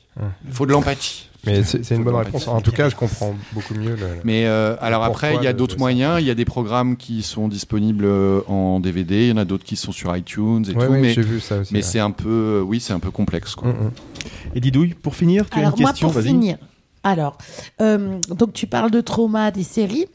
En gros, donc projet qui prend à peu près combien d'années? J'imagine que c'est en années que ça se compte avant que ce- Euh, la si je finalité. te prends l'exemple de Trauma, ça va très très vite parce que je crois qu'il nous 13e rue nous appelle en avril ou mai 2017. Ah ouais. Euh, on leur vend le pitch dans la foulée. Ouais, c'est ça. On met du temps à s'y mettre, mais on a tourné la série euh, en avril dernier. D'accord. Parce que, alors, moi, la question que je me pose aussi, c'est. Donc. euh, Mais il n'y a pas de règle hein, sur la, la, la, la temporalité dont je viens de parler. euh, y a- en cinéma, par exemple, il y, a des- il y a des films, tu mets 5 ans à les écrire. Il y en a Mhm. d'autres, euh, ça part tout de suite. Après, qui dit série dit épisode, plusieurs épisodes. Euh, comment vous, vous, vous évaluez la quantité d'épisodes? Par rapport au scénar ou c'est parce que le diffuseur que vous avez réussi à choper vous dit on veut un format sur euh, tant d'épisodes et pas plus C'est la somme de tout. C'est Temps de saison aussi, des fois, parce que- C'est la somme. de- Alors en France, c'est très rare d'arriver à vendre plusieurs saisons d'un coup. Ah oui. Déjà en France, c'est- c'est- si t'arrives à en faire une, t'es content. Ouais, d'accord. Je- je vois. Non, c'est la somme de tout, c'est-à-dire que c'est la nature du projet au départ. qui est un mélange entre ce que toi tu projettes, j'en reviens à l'enthousiasme et à l'envie, et ce qui se fait sur le marché, D'accord. selon ton format. C'est-à-dire que si tu fais une série avec des épisodes de 26 minutes, donc l'équivalent euh, d'une sitcom américaine, comme un Friends, euh, en France, tu sais que tu peux la faire avec des chaînes de télé qui en général font 10 épisodes par saison. C'est le, format français. Après, euh, donc tu auras l'exigence de ton diffuseur, de celui qui sera intéressé, qui peut aussi revisiter les choses. hein. Tu peux aller voir. euh, euh, j'ai des camarades qui font. euh, je sais pas si j'ai le droit de le dire. hein. Non. Donc des camarades sur une autre chaîne qui font la saison 2 d'un programme où euh, au départ c'était prévu qu'il y ait 6 épisodes. Et au cours d'écriture, ils ont réussi à prouver aux diffuseurs que ça valait le coup de faire 8 épisodes et donc de remettre de l'argent au panier, ce qui Oui, est quand même un peu chapeau. Bravo les gars. Euh, et puis il y a une autre donne aussi, tout simplement, qui s'appelle l'argent. Voilà. C'est-à-dire que là où euh, les plateformes comme Netflix, Amazon apportent une discussion un peu différente parce que les formats, c'est pas du tout un problème. Ils n'ont pas de grille de programme, donc ils s'en moquent, hormis des standards de consommation. Mais par exemple, vous regardez, il y a des séries sur Netflix, il y a des séries avec des épisodes de 15 minutes. Il y a même des séries de- d'épisodes de, 52 minutes. La première saison de The OA, si ma mémoire est exacte, l'épisode euh, 5 ou 6, il fait 25 minutes, alors que les autres en font euh, 50. Euh, la série Godless, qui est un western produit par Soderbergh, c'est des épisodes d'une heure dix. Donc, eux, ils n'ont pas de contrainte. Et bien entendu, la contrainte qui va rentrer, c'est l'argent. Donc, euh, c'est un équilibre. Euh, c'est un équilibre scénaristique sur la façon dont on raconte l'histoire. Ça va être un équilibre de, de durée de fabrication, de rentabilité. De, pas rentrer dans les détails, mais c'est un peu plus facile, entre guillemets, de produire quelque chose sur 8 épisodes que sur 6 épisodes, parce qu'il y a des coûts qui se réduisent à force. Euh, donc, euh, mais on s'oriente de plus en plus vers une liberté où je pense que dans quelques années, il y aura des, épis- des séries euh, 5 x 20, euh, euh, 3 x 17, euh, euh, 7 x 52. Enfin, c'est- voilà, il y a, Bah oui, les choses, elles bougent. euh, Quoi. Black Mirror, par exemple, euh, trois fois une heure, euh, par exemple, quoi. Ça, Ouais, ouais. C'est un format un peu. Mais il faut espérer d'ailleurs que ce qu'on aille dans cette direction-là, c'est que ce soit le projet en lui-même qui, plutôt qu'un formatage. Même si le formatage c'est intéressant, une- hein, je veux oui, dire, c'est euh, c'est contrainte marrant et tout, mais, d'essayer d'ouvrir un peu les esprits parce que en France pendant très longtemps, euh, les chaînes traditionnelles, par exemple, ne faisaient pas des des, épis- des séries de 52 minutes, faisaient des séries d'une heure et demie. Des, des trucs comme euh, comme il y a Capitaine Marlowe sur France 3 par exemple des collections de- d'unitaires euh, qui, qui avaient euh, alors, quelle que soit leur qualité euh, et leurs défauts mais qui avaient le problème de- d'un certain délai de fabrication qui fait que bah fallait du temps pour les faire et donc des rendez-vous dans la grille et tout maintenant les choses elles bougent un peu et euh, mais ça reste quand même de toute façon toujours l'argent qui qui dicte tout dans le monde dans lequel on vit hein, ça. Très bien. Bah, en tout cas, je pense qu'on aurait pu euh, avoir encore des ouais. questions pendant plusieurs heures. Et puis, t'es assez, euh, t'es un bon client parce que t'as- c'est c'est vrai que c'est intéressant. euh, On sent la prévenu, hein. On sent, on sent la passion, donc c'est vrai que c'est euh, une, une réponse appelle une autre question. Enfin, c'est c'est assez intéressant. Du coup, on se bat pour les questions. en Voilà. fait. J'ai bien. Et, euh, mais c'est- c'est c'est très bien. Et l'idée, c'est aussi de- d'un peu. euh, J'espère qu'on a aidé les, les auditeurs à, à découvrir un petit peu mieux ton métier par, par rapport à ton parcours, par rapport à, à tes projets. Et euh, bah, avant de, de- de passer à la suite et pour conclure. On a eu deux, deux messages, euh, deux messages sur notre, sur notre répondeur. Donc euh, ça va conclure très bien cette petite intervention. Je vois Arnaud qui se précipite. Oui, non, euh, c'est moi. Votre invité, euh, Eric euh, Laroche, moi je le connais. Enfin, je connais surtout euh, sa femme. bah oui, euh, Michel Laroche, qui faisait conneries euh, avec Pierre Palmade. Pierre Palmade. Pierre... euh, L'autre, un comique, il faisait euh, Scrum. J'aimais bien. Mais j'y joue avec des vieilles euh, dans mon foyer. Oh, je les baise. Non, je dis ça parce que euh, ne voyais rien. Et puis bon, euh, je suis fort en dictionnaire. Bah, Eric, il est dans, dans les films? ils pourront lui dire que moi, euh, je peux faire l'acteur? moi, pas jouer un bel homme. hein. Mais euh, si je peux embrasser une fille, ou deux. Mais je me suis déjà entraîné avec ma gouline. Oui, oui, il dirait. Et puis, euh, bah, il posera bonjour à sa femme. euh, je l'aime bien. Et vous, l'avez déjà dit. Euh, bon, allez, euh, moi, je vais voir mes vieilles. C- Cet auditeur est très bizarre. hein. J'aimerais pas le rencontrer. moi, il en me vrai. fait peur. Il me fait peur un petit peu. Plus ce messager est encore plus creepy que les autres, je trouve. je sais, je sais pas pourquoi. On a, on a un autre auditeur qui nous a laissé un message et euh, bah, on l'a déjà vu euh, il y a pas très très longtemps, puisque vous allez reconnaître sa Salut voix. l'équipe et bonjour à votre invité. Un épisode avec Gaël Chambrier, déjà venu deux fois, puis un avec Fred Duval, déjà venu presque deux fois.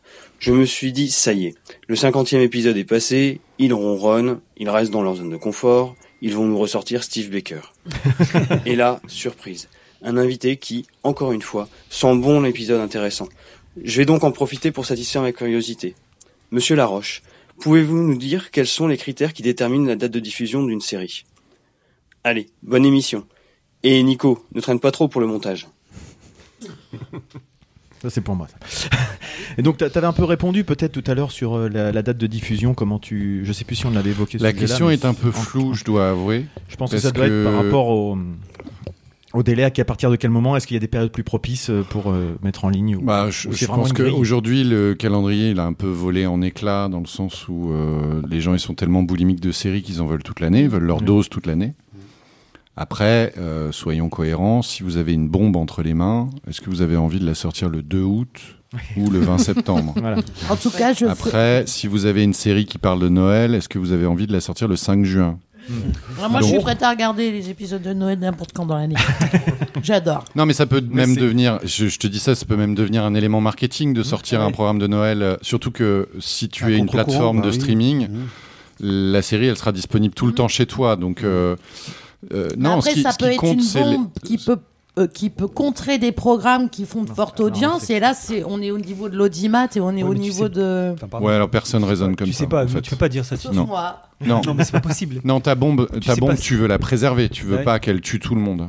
mais là le bazar de la de, Bah, tu, tu te de la charité Tu sors pas le bazar de la charité voulu- un soir de match de foot. par non exemple. mais ils l'ont ils, ils voulaient contrer euh, l'amour est dans le pré qui normalement Oh, ça devait plus un peu plus d'audience que ça, je pense. Ouais, mais Ah, oui, j'ai écouté oui. une émission sur France Inter où Oui, c'était le sujet Oui, oui, oui, bien sûr. Non, mais après, c'est la, c'est la guerre des diffuseurs et des régies pub. Non, mais je veux dire, le, le bazar de la charité n'est pas initié et lancé dans ce but-là. Oui, ouais. Non. C'est-à-dire que la question de la programmation, elle vient plus tard. Après, en fait, c'est difficile de répondre à la question parce qu'il y a euh, euh, aux États-Unis, c'est calendaire. C'est pour ça que ça s'appelle des saisons. hein. Voilà, hein. Euh, en France, c'est plus difficile. Euh, on se souvient tous qu'il s'est passé quasiment 5 ans entre les saisons 1 et 2 des Revenants. Ah oui. Ah oui. Euh, Quelle tristesse. Qu'on a oublié euh, du coup à cause de ça. tristesse. mais il y a tellement de facteurs qui rentrent en compte que c'est très difficile. Le, le- le bureau des légendes est l'une des rares à y arriver, mais parce qu'ils ont industrialisé leur, leur méthode de travail. C'est passionnant et c'est même fascinant ce que Eric Rochant et Alex Berger ont réussi à faire. euh, c'est une machine qui tourne à plein régime avec des gens qui sont salariés à l'année dessus euh, et qui euh, et qui en même temps laisse une, une, possibilité de création gigantesque et là la saison 5 est en post-prod ouais et deux derniers épisodes seront réalisés par Jacques Audiard donc voilà c'est c'est un truc de malade de pouvoir se payer en plus quelqu'un comme ça qui va venir dans votre calendrier habituel. Parce que généralement, quand vous arrivez à choper Jacques Audiard et que vous commencez qui- à lui dire euh, Alors tu vas tourner à partir de lundi? Non, c'est lui qui dit Je tournerai là. Donc c'est très dur. Euh, Il y a des contraintes selon les diffuseurs. Il y a de la relativité entre les programmes. Si on reparle du bazar de la charité, pour TF1, c'est l'énorme événement de fin d'année. S'ils ont d'autres énormes événements dans leur caisse, bah, ils vont peut-être les avancer, les repousser pour sanctuariser leur événement télé. Euh, Il y a éventuellement une étude de concurrence, mais en télé, l'étude de concurrence, elle se fait plus ponctuellement, c'est-à-dire qu'on sait qu'il y a des périodes qu'il faut éviter. Euh, si vous avez un gros film d'action quand TF1 ou France 2 a un énorme Mission Impossible à diffuser, qui lui a coûté une blinde, et donc il qui va donc vendre des gros espaces pubs, donc il faut que tout ça soit rentable. Euh, euh, la première chose que tu fais, c'est que tu regardes le calendrier des matchs de foot parce que tu vas pas diffuser Mission Impossible face à un soir de la Ligue des Champions et un match du PSG. Donc c'est des trucs comme ça, quoi. Ou alors il y a que les filles qui regarderont Mission Impossible. Mais c'est Ou pas forcément. Non, mais c'est c'est Non, donc c'est- pas très difficile à faire. Euh, tout le monde y met de la bonne volonté, Euh, mais euh, tout le monde y a sa responsabilité. Les créateurs, on n'est pas dans un pays qui a l'habitude de créer comme ça. Pour pouvoir faire ça, ça veut dire qu'il faut que le diffuseur il vous la commande très tôt la saison. On est dans un pays où on a plutôt tendance à vouloir analyser, réfléchir, regarder des chiffres, interroger des gens, euh, pour à la fin vous dire non, on la fera pas. Euh, et les comédiens qui sont pas forcément dispo, qui veulent pas signer. Les Américains, s'ils y arrivent, en fait, c'est parce que le jour où vous signez, en fait, tout est déjà prévu à l'avance pour plusieurs saisons. Votre tarif, votre calendrier, vous avez déjà signé avec votre sang que ce programme, il allait être prioritaire sur tout le reste. Et que, si euh, Spielberg, Inarritu ou Scorsese vous appellent pour un film, si vous êtes engagé sur la série, ben, vous allez être obligé de dire non au film ou alors de dire ok, je suis dispo, mais euh, le soir entre minuit et 3 heures du mat. Voilà, c'est- des trucs très durs. En France, c'est très difficile de faire signer ces options-là. Donc, ce que je veux dire, c'est que tout le monde a sa part de responsabilité dans le fait que. Et puis surtout, faut pas se. faut être conscient de là où on est. On est encore euh, en France, on apprend encore à aborder la matière série, c'est-à-dire qu'on l'a tellement pendant des années abordé un peu par-dessus la jambe en disant de toute façon c'est le parent pauvre, euh, la France c'est le pays du cinéma, c'est le pays des auteurs, c'est le pays de la nouvelle vague, la télé c'est pour les débiles. Euh, euh, Ouais, enfin, Godard- Mi- Miel et Isabelle, c'était bien quand même. C'est c'est Godard qui disait, je sais plus, je sais plus quelle était la formule, mais c'était une formule extrêmement cinglante, euh, mais qui résumait très bien sur le fait que le cinéma c'était prestigieux et la télé c'était débile. Donc on a mis beaucoup de temps à aborder ça, là où les Anglais ont des siècles d'avance, les Américains n'en parlons pas, mais aussi les Israéliens, les, les- ils ont, tout le monde a un rapport plutôt différent à, à la série. Euh, et donc nous on est en train de comprendre dans différents domaines, que ce soit dans des séries euh, pointues et exigeantes comme le Bureau des légendes, mais aussi euh, des formidables écoles techniques et d'écriture que peuvent être Plus belle la vie, Demain nous appartient, si grand soleil, parce que là c'est l'industrialisation poussée à son paroxysme, il faut un épisode par jour, avec des auteurs qui écrivent sur des questions de société, des sujets brûlants et des histoires euh, où ils ont fait une revue de presse le matin même et l'après-midi ça doit, ça doit y aller. Quelle que soit la chose qu'on, qu'est-ce que, quel que soit pardon le, ce qu'on pense du résultat, c'est des super écoles. Et moi, je reste convaincu, justement par rapport au passé que j'ai eu euh, de, de, de manger beaucoup de fiction étrangère et donc de se rendre compte que il y a la phase émergée de l'iceberg, mais il y a le reste.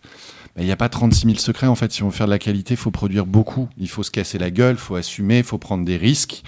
Euh, et puis surtout, il faut former les talents. En France, on a un problème avec ça, c'est que je pense que vous avez, vous connaissez cette fameuse phrase du banquier qui vous dit Pourquoi je te prêterais de l'argent? Personne t'a jamais prêté d'argent. Qui est très énervante puisqu'on lui dit bah va bien falloir que quelqu'un commence quoi. Enfin, voilà. début, bah oui. Euh, ben, en télé c'est pareil. C'est à dire que vous allez voir un grand diffuseur et il va vous dire ah oui oui c'est pas mal ta série et tout mais ton scénariste il a jamais rien écrit là. Il dit bah oui il faut bien qu'il commence. Ah bah non en fait va me trouver des scénaristes qui ont déjà fait un prime pour France Télé ou pour TF1 et là tu pourras bosser avec eux. Et tu dis mais en fait des scénaristes comme ça il y en a 25 qui sont croulent de boulot ils sont pas très intéressants et comment on fait pour former les jeunes générations et tout. Et donc comme ça, il y a que en allant sur des petites chaînes où on va vous filer moins d'argent, donc on va être moins exigeant avec les équipes, on va pouvoir prendre des risques, on va pouvoir former tout un écosystème autour pour pouvoir faire bouger les lignes.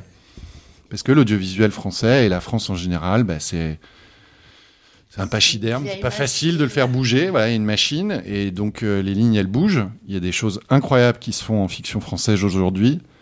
Euh, plongez-vous. Moi, je fais des interventions euh, dans certaines écoles de, euh, auprès de scénaristes débutants ou, ou, ou jeunes scénaristes.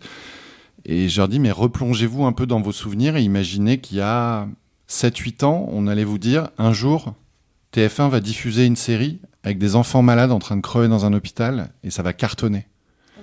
Les bracelets rouges. Un jour, France 2 va faire une série où toutes les deux secondes, on se dira Oh putain, on dirait Twin Peaks, ces zones blanches. Euh, un jour, euh, il y en a plein des exemples comme ça, vous voyez euh, 10%, euh, Dominique Besdéard, il a mis 9 ans entre le moment où il sort, le où il signe le projet et le moment où la série est diffusée sur France 2.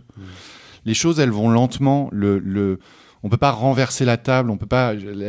notre série préhistorique, on n'est pas prêt de la faire avec TF1 en prime time, avec euh, je sais pas combien de millions d'euros à la clé. Mais euh, on a tous notre responsabilité dans l'écosystème et on a tous besoin de produire énormément pour que les lignes changent et qu'on offre aux téléspectateurs autre chose que des sempiternelles recettes ressucées, refaites et tout. C'était pas du tout la question de départ, mais voilà, c'est votre faute. C'est votre faute, vous m'interrompez Très bonne pas. réponse, monsieur Mitterrand. Ouais. Mais en tout cas, voilà, on voit bien que c'est passionnant et qu'on a encore plein de, de questions qui pourraient euh, encore fleurir et bah, on espère euh, peut-être un jour avoir euh, Une saison l'occasion d'échanger une saison 2 d'empreinte digitale. Et donc là, c'est à, à Jean Robert de, de venir à notre micro pour dresser le portrait de l'invité. Mais pourquoi est-il si méchant?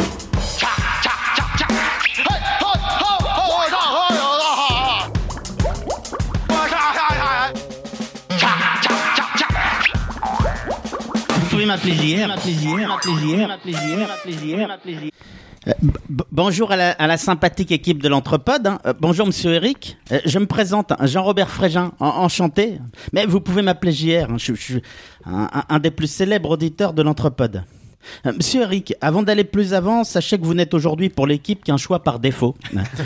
Il devait initialement recevoir Eric Laruche, apiculteur dans l'Aude. Puis compte tenu de son désistement, ils avaient contacté Eric Labroche, marchand de poulet sur le marché du Bourdin. Puis, faute de disponibilité, ils sont rabattus sur Eric Lacroche, professeur de musique. Puis, en son absence, il fut successivement question d'Éric Larache, voleur à la tire repenti. Puis d'Ulrich Laboche, performeur transformiste se trémoussant lascivement sur les barres de pole des cabarets les plus interlopes de Berlin. Bon, finalement, c'est vous qui êtes là et l'équipe a fait en sorte de jouer le jeu, bon gré mal gré. Pour ma part, je n'étais plus venu à ce micro depuis la venue de la brillante autrice-traductrice Mélanie Fazi. Les, auditeurs s'en souviennent certainement, je lui avais consacré une ode entièrement en alexandrin, qu'elle qu'elle avait beaucoup appréciée d'ailleurs. Je suis, je suis ravi de lui avoir procuré ses ultimes instants de bonheur. En effet, depuis, la belle Mélanie n'est jamais repartie. Notre monsieur Lulu, lui, les jambes lui a brisé, en copycat qu'il est de Michel Fourniret. Et sous l'œil de Didouille, sa Monique Olivier, du Stephen King chaque soir pour l'endormir, lui lit. Ah, pour donner le change, Monsieur Lulu fait jouer des scénettes à Mélanie qu'il publie sur les réseaux sociaux afin que ses proches et ses fans la pensent en vadrouille dans toutes les librairies de France pour des lectures et dédicaces. Glauquissime. Mais ça doit vous plaire, Monsieur Eric. Oui, à, à faire défiler votre fil Twitter, Monsieur Eric, les, les tueurs en série, les tordus, les maniaques, ça a l'air de vous fasciner. Twitter permet en effet en creux de dessiner vos centres d'intérêt. De, de Jean-Claude Roman à vos coups de cœur lecture, en, en passant par la sociologie des tueurs de masse, vos films et réalisateurs favoris, et ces hauts fonctionnaires du ministère de la Culture qui mettaient des diurétiques dans le thé des candidates qu'ils recevaient pour le plaisir de les voir uriner, euh, bah, votre fil d'actu est un condensé de, de culture et des pires perversions humaines. Mais après tout, ça vous regarde. hein. Oublions vos passions plus ou moins avouables et, et revenons sur votre parcours. Au- Au-delà des premiers films que vous découvrez avec votre papa, notamment les, les James Bond, votre premier choc cinématographique sera ce jour où vous regardez en cachette ce film où un, un homme et sa femme, interprétés respectivement par Philippe Noiret et Romy Schneider, voient leur vie détruite par l'arrivée inopinée d'agents EDF national-socialistes venus remplacer leur tableau électrique hors d'usage par un compteur Linky. Un film magnifique, hein, le vieux fusible. Bah, en même temps, avec Romy Schneider, c'est logique. Cette, passion du cinéma vous poussera dès l'enfance derrière la, caméra familiale, avec laquelle vous réalisez vos premières œuvres dans, dans la grande maison de Notre-Dame de la Mer, je crois. Monsieur Freddy aussi faisait des films à 12 ans, mais ça lui a valu quelques années dans un quartier pour mineurs de la maison d'arrêt de Rouen. Un des erreurs de jeunesse, hein, nous ne le jugerons pas, nous ne le, jurons- nous ne le jugerons pas, ce, ce n'est point le lieu. D'aut- D'autant plus qu'il a toujours assuré que sa jeune cousine était totalement consentante. et, et puis elle venait tout de même d'avoir l'âge de raison, après tout. non? Bah, euh, D'où son côté aujourd'hui un peu trop propre, visiblement surjoué, propre au tueur en série en quête de réhabilitation. Quand il boutonne son col jusqu'en haut, on jurerait avoir affaire à Francis Holm. En même temps, Monsieur Freddy s'est soigné. hein. Maintenant, son seul plaisir coupable est d'appeler le répondeur de l'entrepode sous de fausses identités et de laisser des messages tout en se tripotant. Bon, certes, il a fait il y a peu une petite rechute à l'issue d'un concert qu'il organisait avec son association Europe Co. hein. Il a fallu appeler les forces de l'ordre euh, pour, et, et- et- et c'est pour le moins d'actualité, séparer l'homme de l'artiste. Ouais. bah oui, l'artiste, hein, la, la jeune chanteuse dont il s'était épris et, et qui poursuivait de ses assiduités. Passionné de cinéma donc, mais brillant élève scientifique, la raison aurait dû vous conduire à poursuivre de prometteuses études d'ingénieur. Mais vous vous laisserez guider par votre passion et trouver le courage d'annoncer la nouvelle à vos parents. Vous ferez une école de cinéma. Quand j'y pense. Et si vous aviez été plus raisonnable, hein, vous pourriez aujourd'hui être chef de projet dans une belle compagnie d'assurance, par exemple. Oh, la vie est mal faite. hein. Bah, vous entrez donc à l'ESRA, École supérieure de réalisation audiovisuelle, hein, dont sont issus rien moins que Jean-François Richer, Florian Emilio Siri, Pascal Logier, Rémi Besançon. Ah, moi, j'ai fait l'école supérieure de cinéma, art et réalisation. L'ESCAR. Oui, oui l'ESCAR, c'est une, école moins prestigieuse où on dissèque à longueur de journée le grand bleu. Vous, vous finissez vos études par un stage à Canal Plus Multimédia et resterez au final 18 ans à Canal Plus. Ah, Canal Plus, que des missions mythiques ayant construit, façonné les membres de l'anthropode. Bah quoi, nulle part ailleurs? Quoi, les nuls? Bah non, la maxi-tête Qui a façonné le visage de Marius, que nous avons d'ailleurs préféré cacher aujourd'hui. Et puis les, filles, là, qui maxi-tête depuis des années. mais, mais aussi, les affaires sont les affaires. Avec Sophie Garel, Gérard Hernandez et Georges Belair. Bah, c'est en regardant cette émission que Monsieur Arnaud a forgé son humour. Alors forcément, quand on rencontre un garçon qui a connu comme vous les fameuses années Canal, fréquenté la hype de la hype du début des années 2000, on, on se sent tout petit. Et c'est pas qu'une image. hein. quand j'y pense, quand, quand j'y pense, vous avez croisé les plus grands réalisateurs, passé du temps avec Clint Eastwood, et vous venez aujourd'hui perdre 3 heures de votre vie avec, avec cette bande de bras cassés. En 2008, vous faites fonctionner à plein le piston familial. Vous êtes nommé responsable éditorial du cinéma pour la chaîne et, et prenez quelques temps plus tard la tête de Canal Plus série, nommé par votre belle-mère. Ah non, pardon, autant pour moi, c'était Rodolphe Belle-Mère. Non, vous, vous choisissez les films et séries diffusés. Bon, il n'y a pas de quoi être fier. Hein. La maison, c'est moi qui choisis les films et séries qu'on regarde le soir. Non, en même temps, depuis que ma femme m'a quitté et que je vis seul, il y a moins de débats. En 2017, vous rejoignez Empreinte Digitale, société de production de films, séries et documentaires, en tant que directeur du développement. À, à ce propos, bravo pour la campagne de pub, hein, monsieur Eric. Ah, Vous avez décidé au début de l'automne de frapper un grand coup avec une grande campagne de com lancée depuis l'étranger. Cette campagne a été reprise et saluée par tous les médias. On n'a jamais autant entendu parler d'empreinte digitale que ce week-end d'octobre où vous avez fait croire, grâce à vos contacts dans la police écossaise, euh, au retour du piètre maçon mais admirable assassin que fut Xavier Dupont de. Monsieur Eric, si vous vous retournez sur votre parcours, vous devez être fier. Il faut que vous ayez conscience que vous renvoyez les chroniqueurs de l'anthropode à la médiocrité crasse de leur quotidien. Rendez-vous compte, école de cinéma, Canal+, depuis deux ans, boîte de prod. Hein, J'entends encore, monsieur Nico, que votre venue, Éric Laroche, n'a pas laissé de marbre. J'entends encore son Tony Truant. Ouais, moi ça me fait chier qu'il vienne nous jeter son bonheur à la gueule. Non, il faut en effet que vous réalisiez combien votre vie professionnelle peut susciter l'envie. Euh, pour ma part, je, je ne puis décemment être jaloux. hein. J'exerce en effet la passionnante profession de chargé de mission en contrôle interne. Mais pour le reste de la bande, c'est autre chose. hein. Euh, c'est banal plus. Alors, on compte un fonctionnaire départemental, un journaliste de province, deux avocats et magistrats ratés devenus assureurs, une instite remplaçante de surcroît, une, infographiste karatéka et, un youtubeur consultant freelance et, et un vendeur de paniers en osier qui n'est pas venu aujourd'hui. Bref, eux, c'est bullshit jobs, alors que vous, c'est job de rêve, DreamWorks. Euh, je pourrais quasiment arrêter là mon papier, mais vous m'avez provoqué, monsieur Rick. Sur votre fil Twitter, j'ai vu l'une de vos blagues. Dick Rivers est mort des suites d'un concert. Un tel jeu de mots, c'est une provocation, monsieur Rick.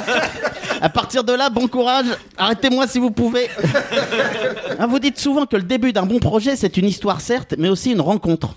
Oh, je sens que vous m'appréciez, monsieur Eric. J'ai tout de suite senti ce fluide entre nous, quasi magnétique. Alors, je vous ai apporté un scénario qui, je n'en doute pas, va vous, ton- va vous enthousiasmer. Le personnage principal s'appelle Enrique Larocque, directeur du développement d'une petite boîte de production, trace de doigts. Il, il- il voit peu à peu sa vie de manière troublante, guidée en filigrane par l'œuvre de Steven Spielberg, l'un des dieux du panthéon de votre religion, le cinéma. Ah, au début du premier épisode, il n'y a que quelques indices. hein. Né en 1941, il ne porte que des chemises de couleur pourpre, il a arrêté ses études en terminale, sa femme s'appelle Monique et utilise des serviettes Always. Ah, ça, c'est son quotidien depuis toujours, alors il en a pas vraiment conscience. hein. Le Mais là où le ne trouble- respecte rien. c'est un peu le principe. Mais, Mais là où le trouble s'insinue, c'est quand il écoute son vieux répondeur un soir où il rentre chez lui. Oui, bonjour monsieur Larocque, c'est votre magasin de bricolage euh, Hilti à Garges-Ligonesse. Votre commande de visseuse perceuse référencée SF10W A22 avec euh, système anti-torsion et engrenage à 4 vitesses est bien arrivé au magasin. Bah, je vous laisse ce message à votre domicile en espérant que vous consulterez votre boîte vocale. Hein. À bientôt À partir de là, la vie d'Enrique bascule. Il vient de réaliser avec effroi que Hilti téléphone maison. Surviennent à partir de là une foule d'événements, tous plus troublants les uns que les autres. En allant chez Hilti, il fait un crochet et il se rend dans le drive d'un magasin où on vend des plantes, des arbustes et des animaux. Un Jardiland Express. Peu de temps après, il se retrouve à Paris, dans le quartier de la Défense, dans un hôtel où les voituriers ne parviendront jamais à trouver le chemin jusqu'au parking Indigo de la Grande Arche. Et pour cause, le bâtiment s'est volatilisé. Ils, s- ils sont désemparés, les, les voituriers de l'Arche perdue. Ah, eh, Alors, Enrique, comme dans toute bonne série, a un ami, hein, un peu Moche, ce que tu fais, c'est. Enrique a un ami, hein, comme dans toute bonne série, un peu costaud mais sympa, qu'on appelle le bon gros Jean. Bon. Ah, ce, qui, ce qui est drôle, ce qui est drôle, c'est que souvent son ami Jean hésite. hein. Il est indécis. Son ami Stat. Un peu déboussolé par ses faits, Enrique perd les pédales et est viré de sa boîte de prod. Alors pour survivre, il se lance dans des activités illégales. Il loue des parkings et il y loge dans des conditions innommables de pauvres migrants sans papier. Alors on assiste à son ascension de marchand de sommeil et il se retrouve à la tête d'une affaire qui fonctionne à un point tel qu'elle sera qualifiée d'empire du sommeil. Il loue notamment un box à Dimitar, un, un- un proxénète bulgare qui lui explique dans un sabir franco-anglais que la prostitution des enfants c'est rentable. Il lui montre un jeune garçon tout juste pubère et lui dit Hook at him, hook at him. Euh, le, le, les mineurs, ils te rapportent. N'est-il de cesse de répéter Les mineurs, ils te rapportent. Ah, il se paye alors une voiture de luxe hein, avec tout l'argent qu'il a ramassé, forcément. Une Lincoln de 1946. Contraint de s'en séparer, il n'en- retirera rien à la vente. Nada. Que chi. Tintin. un, un mystère en fait. hein. Le secret de la Lincoln, certainement. Et cette fois, l'épisode où il est dans le Var, à Riant, tout début juillet, il pense faire de bonnes affaires à tarif réduit, mais les magasins ferment. Il s'insurge et se trouve alors engagé dans un mouvement populaire qui se structure pour sauver les soldats Riant. Il y a un épisode clé. Il y a un épisode clé, celui où il déjeune dans une brasserie. Il y déguste un saucisson, un syntagone, très poivré. Une recette londonienne, hmm, un syntagone pepper. Et, puis il enchaîne sur un steak de cheval, devenu tout droit de la Creuse, du cheval de Guéret. Tout en déjeunant, il, dresse une liste d'invités en, dégustant un petit verre de vin sur une, belle nappe pied de poule, noire et blanche. Et là, il renverse son verre qui rattrape in extremis. Ah, au final, rien de trop grave, hein, un détail. hein. Juste une petite tache de rouge sur le noir et blanc. Angoissé, il se réfugie dans la première salle de cinéma venue. On y projette la suite d'Intouchable. Bah, sauf que cette fois, Omar Sy s'occupe d'une vieille dame malade que ses enfants délaissent totalement. Le jeune infirmier la soutient au quotidien, lui fait sa toilette, lui donne à manger. Et la saison 1 s'arrête sur ce climax. Le titre du film s'affiche à l'écran. Il s'intitule Les dents de la mer. La marque de fabrique de la série, c'est que chaque épisode débute par un rêve du héros, tout comme Six Feet Under débutait systématiquement par une mort. Des rêves bizarres avec une ambiance lynchienne. avec un personnage récurrent dans chacun de ses rêves. Lady Di, hmm, atteinte d'un, d'un ictère, une jaunisse sévère. Elle est systématiquement toute jaune. ouais. Dans le premier rêve, elle essaye de créer un site internet, mais le modèle qu'elle a choisi ne cesse de planter. Lady Diana jaune et le template maudit. Ah, dans un autre, dans un autre, elle boit un dernier verre avant de monter dans la voiture avec Dodi Al-Fayed. Lady Diana jaune et la dernière rasade. Oh, dans un autre, elle remercie Dodi pour la vie merveilleuse qu'elle a avec lui. Elle le remercie en arabe. Des remerciements dont on comprend que la fatalité les rend tellement fragiles, cristallins, puisqu'ils se briseront avec la vie de la princesse sur les murs du tunnel de l'Alma. Lady Diana jaune et le choucran de cristal. Mais ce qui m'a éminemment troublé, monsieur Eric, c'est que j'ai découvert que vous sembliez vous-même victime du même sort. Quand vous êtes arrivé, j'ai vu que vous étiez intrigué par cette drôle d'équipe. Les, deux femmes, d'abord, les charmantes Mme Didouille et Mme Starlet. Puis Monsieur Christophe, Monsieur Lulu. C'est à la rencontre du troisième type que vous avez tiqué. Il jouait à la Xbox, euh, seul dans le salon. Ah, pour lui faire la conversation, vous lui avez demandé, vous hasardant à montrer que vous connaissiez un tant soit peu l'équipe, Are you Freddy, Player One? A perdu, c'était Monsieur Nico. Et encore, vous n'avez pas croisé Marius, hein, notre intelligence artificielle. Non, franchement, passer de soirées canoises comme celle de Baise-moi sur les hauteurs de Cannes en 2000 à une après-midi dans un village normand paumé, c'est un peu le grand écart, le choc des cultures, la, la guerre des mondes. Ouais, monsieur Eric, vous avez bien compté. Tous les films de Steven y sont. J'ai juste pas placé les deux Jurassic Park, mais ça c'était juste pour emmerder monsieur Nico. Histoire de provoquer un duel. Bah, merci de votre attention. Bravo.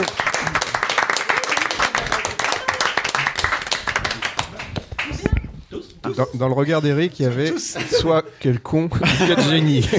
Non, je me suis longtemps demandé comment il allait faire pour la liste de Schindler et je veux dire bravo parce que il s'est dit je, je- terrain glissant. Donc il a rendu hommage. Non, bravo. Bah, c'est ta faute, hein, t'avais commencé avec euh, Dick Rivers. Bah oui, voilà. Oui, oui. Merci. Faut pas tenter le diable, hein, Ouais, encore, oui, oui. encore une fois. Chacun porte sa responsabilité. tu vois. Et nous arrivons à la dernière euh, rubrique de l'Anthropode. La rubrique de nos coups de cœur et coups de gueule. Alors, Eric, toi, tu auras le, aussi, si tu, si tu le souhaites, une minute pour exprimer un coup de cœur, un coup de gueule. Euh, tu, tu peux voir, il y en aura trois avant toi, donc tu auras le temps de trouver euh, un sujet. Ou, même six avant toi. oui, après, c'est comme on, Ou on même peut te laisser en dernier. On peut te Pardon. laisser. Pas contre des Nico. Non, mais t'as rien préparé, parti. Jamais.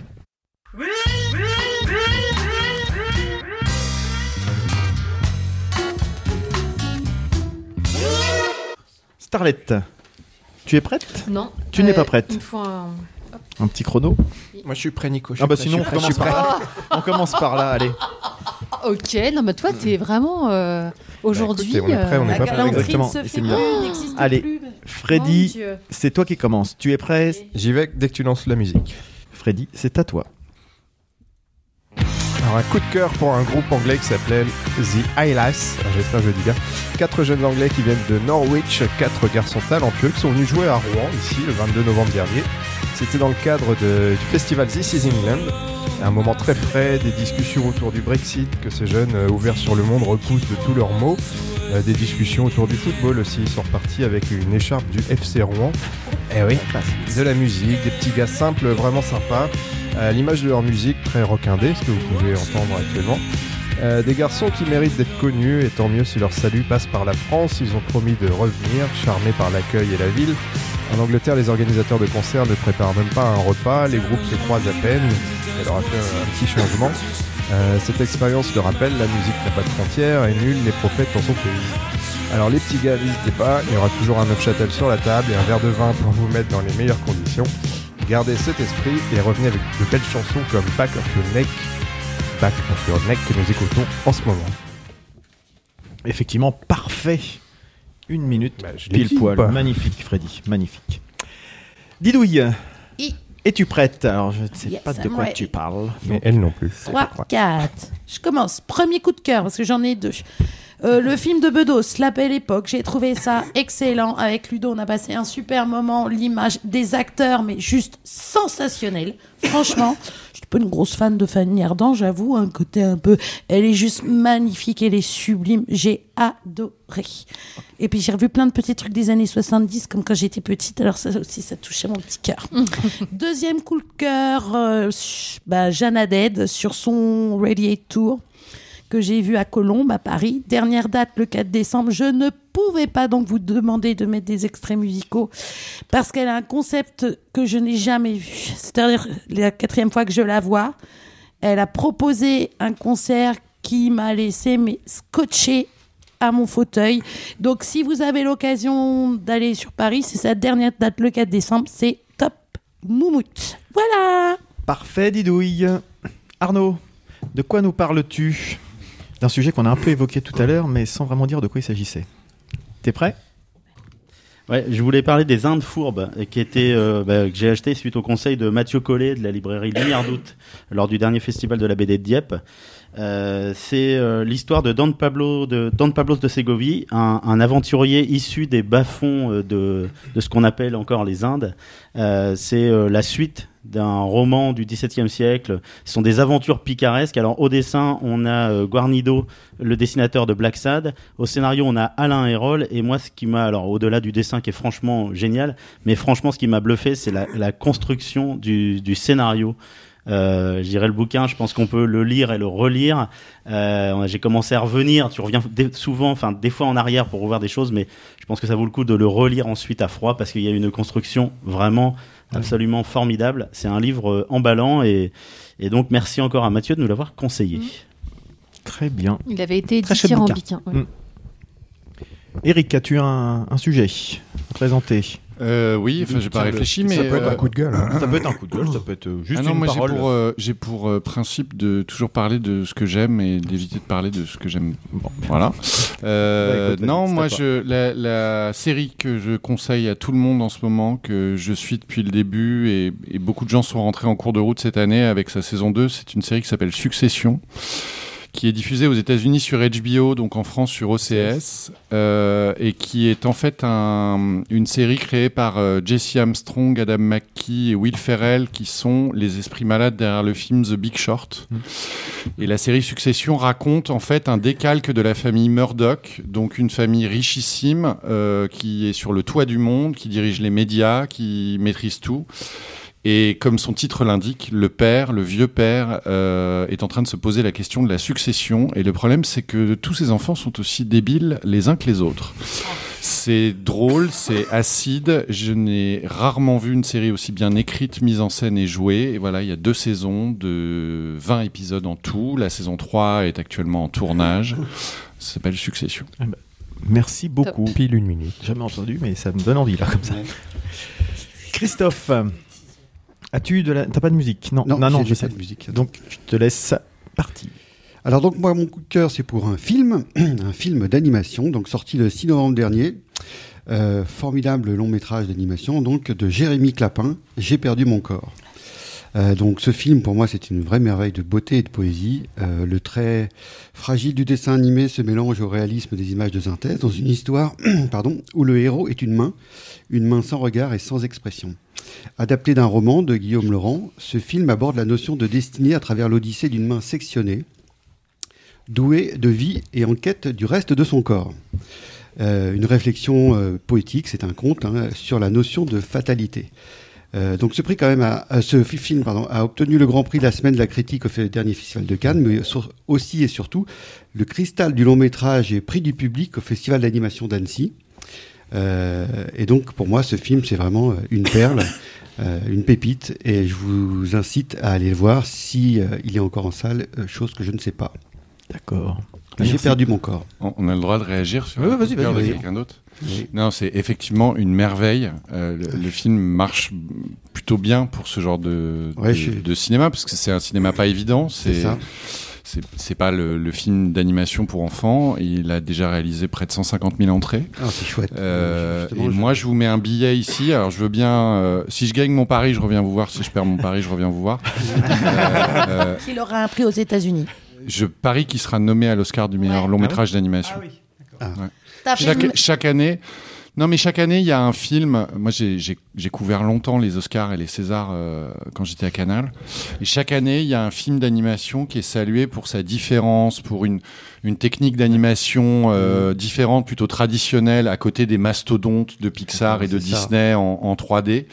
Euh, et cette année, c'est j'ai perdu mon corps, c'est-à-dire qu'il y, y a tout, il y a le dessin, il y a l'histoire, le travail sur les voix est complètement hallucinant. La, la bande son. La bande son est Ouais. sublime, enfin c'est c'est une merveille. Delmas et Masson sur France Inter. En tout cas, même ce, pari ce que ce que Ah tu bah viens voilà. Bien d'apprendre, c'est que je suis assez content que le film marche parce que euh, moi j'avais l'impression que ce film était un petit peu passé inaperçu, mais parce que moi j'ai pas forcément les chiffres, euh, mais s'il marche, c'est vraiment, euh, c'est- euh, c'est vraiment mérité en tout cas. quoi. 150 000 entrées. Il y a deux films d'animation français qui, qui ont bien marché euh, cet automne. C'est euh, donc J'ai perdu mon corps qui, je Mhm. crois, est sur le point de passer les 150 000 entrées. Et Les Hirondelles de Kaboul, Oui. qui grâce à un sujet plus large, Ouais. euh, je crois, on est au moins à 250 000 ou 300 000 entrées. Ah ouais. Euh, ce qui est quand même assez hein. phénoménal pour, euh, pour des, des films d'animation adultes. Adulte, oui, voilà, c'est ça. c'est ça. Et on veut de l'animation adulte en France. Ouais. Moi c'est ce que je préfère en tout cas, mais bon. Tiens, puisqu'on parle d'adultes, parle- un peu, un peu inanimé, mais euh, non, vas-y. Ludo, à toi, tu as de la un- musique. Oui, vas-y, fais péter. Eh ben, Ludo, je lance la musique et tu as ta minute. Oui, j'ai eu la chance euh, d'écouter en avant-première euh, le, huitième album de Dele Yaman que j'ai vu en concert il y, a, il y a quelques mois de ça. Huitième album qui s'appelle Sentinelle et qui va sortir euh, le 17 janvier 2020. Et là, ce que vous écoutez, c'est le titre Slaves. Et juste, euh, voilà, euh, si vous êtes comme moi amateur d'un groupe comme Dead Can Dance et euh, amateur de, la voix de Brendan Perry, qui est le leader de Dead Can Dance, et si vous aimez les, les- sonorités très très claires, très, très envoûtantes et atmosphériques, bah, cet album est fait pour vous. Voilà, le groupe mélange à la fois des textes en arménien, en anglais, en français, avec des textes d'une très grande poésie, souvent mélancoliques. Et côté musique, voilà, des ambiances chaudes, encore une fois envoûtantes et euh, magnifiées notamment par l'utilisation du, du doudouk, qui est un instrument, euh, qui est un instrument millénaire et arménien, euh, au son très très particulier qu'on entend d'ailleurs. Donc voilà, n'hésitez pas à jeter une oreille si vous en avez l'occasion. euh, alors à savoir que le concert joue en avant-première le 17 décembre au, au Calife, mais il y a des chances que, je sais pas si l'émission sera sortie d'ici là. Quoi. 17 décembre, bah oui. Alors, euh, Sort la 17, semaine euh, non, qu'est-ce que je dis Pas 17 Le décembre. 7, 7 le décembre. 7 décembre, pardon, le 7 décembre. Voilà. Merci Ludo. Ça s'appelle comment Tu peux répéter? Ça s'appelle Dele Dele Yaman. Yaman. E D-E-L-E-Y-A-M-A-N. qu'on avait pu voir en concert au rêve de l'escalier. Au rêve de l'escalier, exactement. Super C'est le concert. Dalai Lama en super-héros Ce type ne respecte rien du tout. Non, le mec s'arrête jamais surtout. Jamais. Mais c'est bien tout le problème. Et encore, on l'a pas beaucoup entendu aujourd'hui. Le problème, c'est qu'on est trop lâche pour lui dire qu'on Vraiment, voir. suffisamment, On suffisamment. est chez lui. Delphine Starlet, à toi, es-tu prête? Oui. De quoi nous parles-tu donc? Alors. C'est parti. Parti. Euh, donc, attends, je me suis carrément mal démerdée. oui, on est le 30 novembre. Demain, on sort nos calendriers de l'Avent et j'ai eu un coup de cœur pour une idée solidaire, le calendrier de l'Avent inversé. Donc, l'idée, c'est de préparer un carton et chaque jour d'y déposer un objet destiné à être offert. Donc, le but, c'est pas de se débarrasser, en fait, c'est de faire vraiment plaisir à quelqu'un. Donc, il faut savoir dès le début à qui on va le donner. Donc j'ai longtemps ch- réfléchi et je pense que je vais euh, offrir euh, ce carton, ces cadeaux à un sans-abri. Donc je vais privilégier euh, gants, écharpes, bonnets, produits d'hygiène, nourriture, etc. Et je j'irai l'offrir probablement le 24 ou le 25 décembre. Trouver euh, quelqu'un à, qui offrir une ce- association peut-être. ou une association j'y avais pensé mais je préfère le do- voir la personne à qui je l'offre en T'as fait. Marius? Peut-être Marius donc voilà c'était mon petit cœur pour le, un concept euh, C'est cool ton mon petit cœur. mon petit cœur Oh, c'est mignon. Merci Starlet. Et donc pour Eh terminer, bien, merci. d'être venu. Et il aura fait l'intro et la conclusion comme ça. Exactement. Et donc euh, moi je vous parle d'un podcast, un podcast qui s'appelle Galactifrac. Alors euh, j'en ai déjà parlé à- aux membres de, de sur sur nos groupes euh, internes et c'est un un podcast qui, qui rappelle un petit peu d'autres podcasts dont on a déjà parlé, notamment comme euh, Split Screen ou euh, ou Cornelius Anzira sur la planète des singes. C'est un podcast encyclopédique fait par euh, un passionné, euh, Draven, qu'on a eu l'occasion de rencontrer euh, à Podren. Et donc il revient sur toute l'histoire de la série Battlestar Galactica, euh, avec des épisodes euh, classiques, des épisodes analytiques, des épisodes historiques, où on a les coulisses de tournage, on a les... hum, les différents euh, les, les différentes choses qu'on ne voit pas forcément dans la série le contexte de l'époque ce que ça veut dire euh, des fois en, en sous-texte. Et c'est vraiment quelque chose moi j'ai adoré. C'est des épisodes qui sont euh, assez courts mais de toute façon je vois pas le temps passer quand euh, quand euh, quand Draven rentre dedans. Et ça il a réussi quand même l'exploit de me donner envie de revoir la série de 78 que j'avais en DVD que j'ai regard- j'ai regardé le début et elle m'est tombée un peu des mains. Et enfin j'ai éteint la télé. Et là il m'a donné envie de la revoir avec une nouvelle lecture. Donc voilà Galactifrac de Draven voilà pour la fin de cette, euh, de cette émission. Bah, j'avais Excusez-moi, C'est leur, j'avais- c'est leur cocotte. J'avais mon, mon conducteur qui avait sauté. Pardon, excusez-moi, c'est, c'est un petit rectus. Donc on est à la fin de cet enregistrement. Un grand merci Eric d'être venu, d'être prêté au jeu, euh, d'avoir C'était bien passé passionnant. l'épreuve de l'entrepode, du podcast Entrepode, hein, haut la main, je dirais. Ah. Euh, Je suis un peu déçu de pas t'avoir défloré sur le podcast. mais, euh, Défloré sur le podcast. tu vas te calmer, oui. non, on, on- on était pas loin quand même. Bah c'est ouais. dommage. Ah, je- Ah, ça s'est joué à quelques jours près. ouais. Putain, passer deuxième, c'est. Ah oui, Ah, c'est frustrant quoi. En tout cas, on espère que vous, auditeurs, vous avez passé un bon moment avec, euh, avec ces échanges, avec ce parcours. Ah N'hésitez ouais, pas à nous le faire savoir. N'hésitez pas à suivre euh, Eric et Empreinte Digitale sur, euh, sur les réseaux sociaux. Euh, par le site, on a tous les liens. euh, sur le site d'Empreinte Digitale, on a tous les liens pour, pour suivre leur production, comme, faire, comme On l'a peut voir Freddy. les teasers. et voir les teasers, un peu toutes les productions euh, déjà en cours. Euh, sur notre site, vous allez retrouver tous les liens de ce dont on, ce dont on a parlé euh, à notre micro aujourd'hui. Vous pouvez nous contacter, nous aussi, sur les réseaux sociaux, sur le site de l'Entrepode. Comme vous avez pu le constater, il y a un répondeur, donc euh, vous êtes libre de laisser des messages. N'importe Ou pas. quel, Ou pas. alcoolique et Sur euh, Tipeee, vous pouvez nous témoigner votre soutien en, vous- en nous laissant un pourboire, hein, qu'il soit ponctuel ou régulier. Sur Apple Podcast et sur les applications, un témoignage avec des étoiles et des commentaires. Et puis on se retrouve dans un mois, ici encore, si je ne me trompe pas. Ici ou ailleurs. Bon, Ici ou ailleurs. On verra. Chez nous. Avec. euh, on a déjà un, un invité qui est, qui est retenu avec un thème inédit, encore une fois, à notre micro, mais on vous en réserve la surprise. Et d'ici là, où est-ce qu'on peut vous recroiser, messieurs, dames? Tiens, cette fois-ci, on va commencer par toi, Delphine. Ça va, Freddy, ça te dérange pas Moi, je suis prêt. Hein, elle n'est pas prête. euh. Euh, bah, On peut me retrouver en ce moment beaucoup dans mes petites box de Noël que je prépare euh, par le biais de ma popote Donc sur ton site aussi, sur, sur mon site. mabopote.fr. Non, euh, c'est sur la page Facebook euh, surtout. Et euh, Pardon Voilà. Oh là Ambiance. Euh, et puis la Pifothèque bientôt là. On a décidé de là bientôt. Normalement demain. Peut-être ça demain. fait- Ça fait, Ça fait- un mois qu'on dit normalement dimanche. Donc. Et puis voilà. Ludo. Euh, moi, on va me retrouver chez moi, beaucoup, enfin surtout euh, dès ce soir. Et puis euh, non, euh, non, non, rien de rien de particulier. C'est c'est- c'est plutôt calme en ce moment. D'accord. Voilà. Bon, Hein bah, très bien. Ah, Hein, mon téléphone Tintin sonne, hein, mon téléphone sonne. Christophe. Eh ben, comme d'habitude, un peu nulle part en fait. Ah, ok. On a des vies de ouf malades. En ce moment là, c'est un peu compliqué. Ouais. Donc Eric, bah, pour avoir son actualité sur les réseaux, mais peut-être que tu peut as justement des choses, par exemple, des, des La événements. promo de trauma promos. encore, c'est ça qui t'occupe Euh, non, la trauma c'est fait, ça y est, c'est en intégralité sur 13e rue. Euh, on est en train de finaliser donc la série sur la préhistoire qui sera diffusée sur OCS l'année prochaine. Tu as dit le titre, on peut le dire déjà ou pas? Euh, Il n'y a pas encore de titre. D'accord. Euh, Tu veux qu'on t'en trouve un? Arnaud.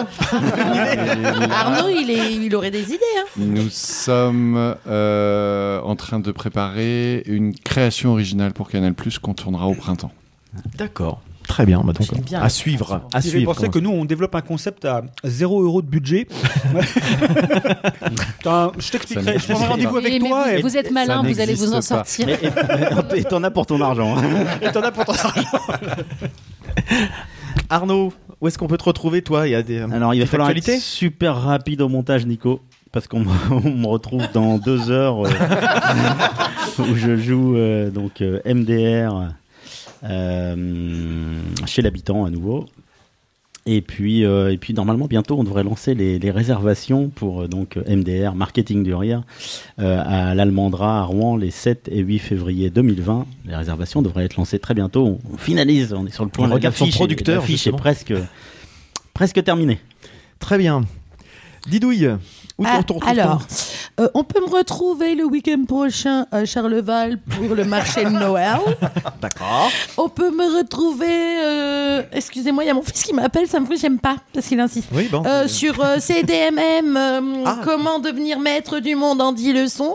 De Walter Proof. de Walter Proof. D'ailleurs, on peut t'y retrouver aussi, mon Nico.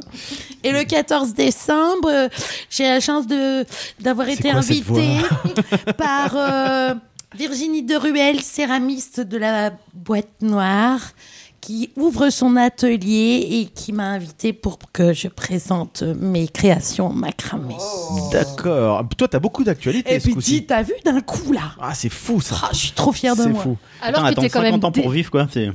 T'es quand même débordé pourtant en mode décembre entre avec les, les films de Noël et tout. T'es déco. Figure-toi que je, je- là, je euh. n'ai même pas réussi encore à en regarder. un. Oh la loose. pauvre. Oh là là là là, c'est la preuve hein, que c'est- le, le monde tourne mal. Freddy Eh ben, euh, Eric, ça va L'actualité. te surprendre, mais t'es pas le seul producteur autour de la table. Puisque j'accompagne modestement le, le- la- le spectacle, le premier spectacle en salle de- d'Arnaud, les 7 et 8 février à l'Almendra à Rouen. Et euh, j'espère bien qu'au moment où l'émission sera en ligne, on pourra réserver les places. Et euh, voilà, on espère que ça va fonctionner. D'accord. Eh ben très bien. Moi, je suis un peu comme Ludo en ce moment, pas beaucoup, pas beaucoup d'actu. euh, comme on disait, la pifothèque, ça vivote, c'est un peu en calme avec Didouille euh, sur CDMM. Et puis, ce qu'on peut dire euh, de façon relativement officielle, c'est qu'a priori, on devrait participer l'entrepode à Podren cette année. On, a, on est en contact avec euh, l'organisation, donc euh, normalement, n'hésitez pas à commencer à vous inscrire sur le site de, de Podren, donc cet événement qui se tiendra à Pâques. Et donc, euh, on devrait enregistrer, comme on l'avait fait en 2017, euh, une émission sur place, en public. Donc, euh, c'était une bonne expérience. Et là, c'est dans de nouvelles conditions. Donc, on va découvrir de nouveaux, de nouveaux locaux. et C'était en ça risque d'être- 2018, d'ailleurs. 2018 Mm. Ah ouais, des- ça me paraissait plus vieux. Mais... Ok. Très bien, et ben voilà pour cette, euh, cette émission. C'est le moment de, de nous quitter. Et puis, bah, quel est le mot traditionnel quand on se quitte? C'est allez, Allez, bisous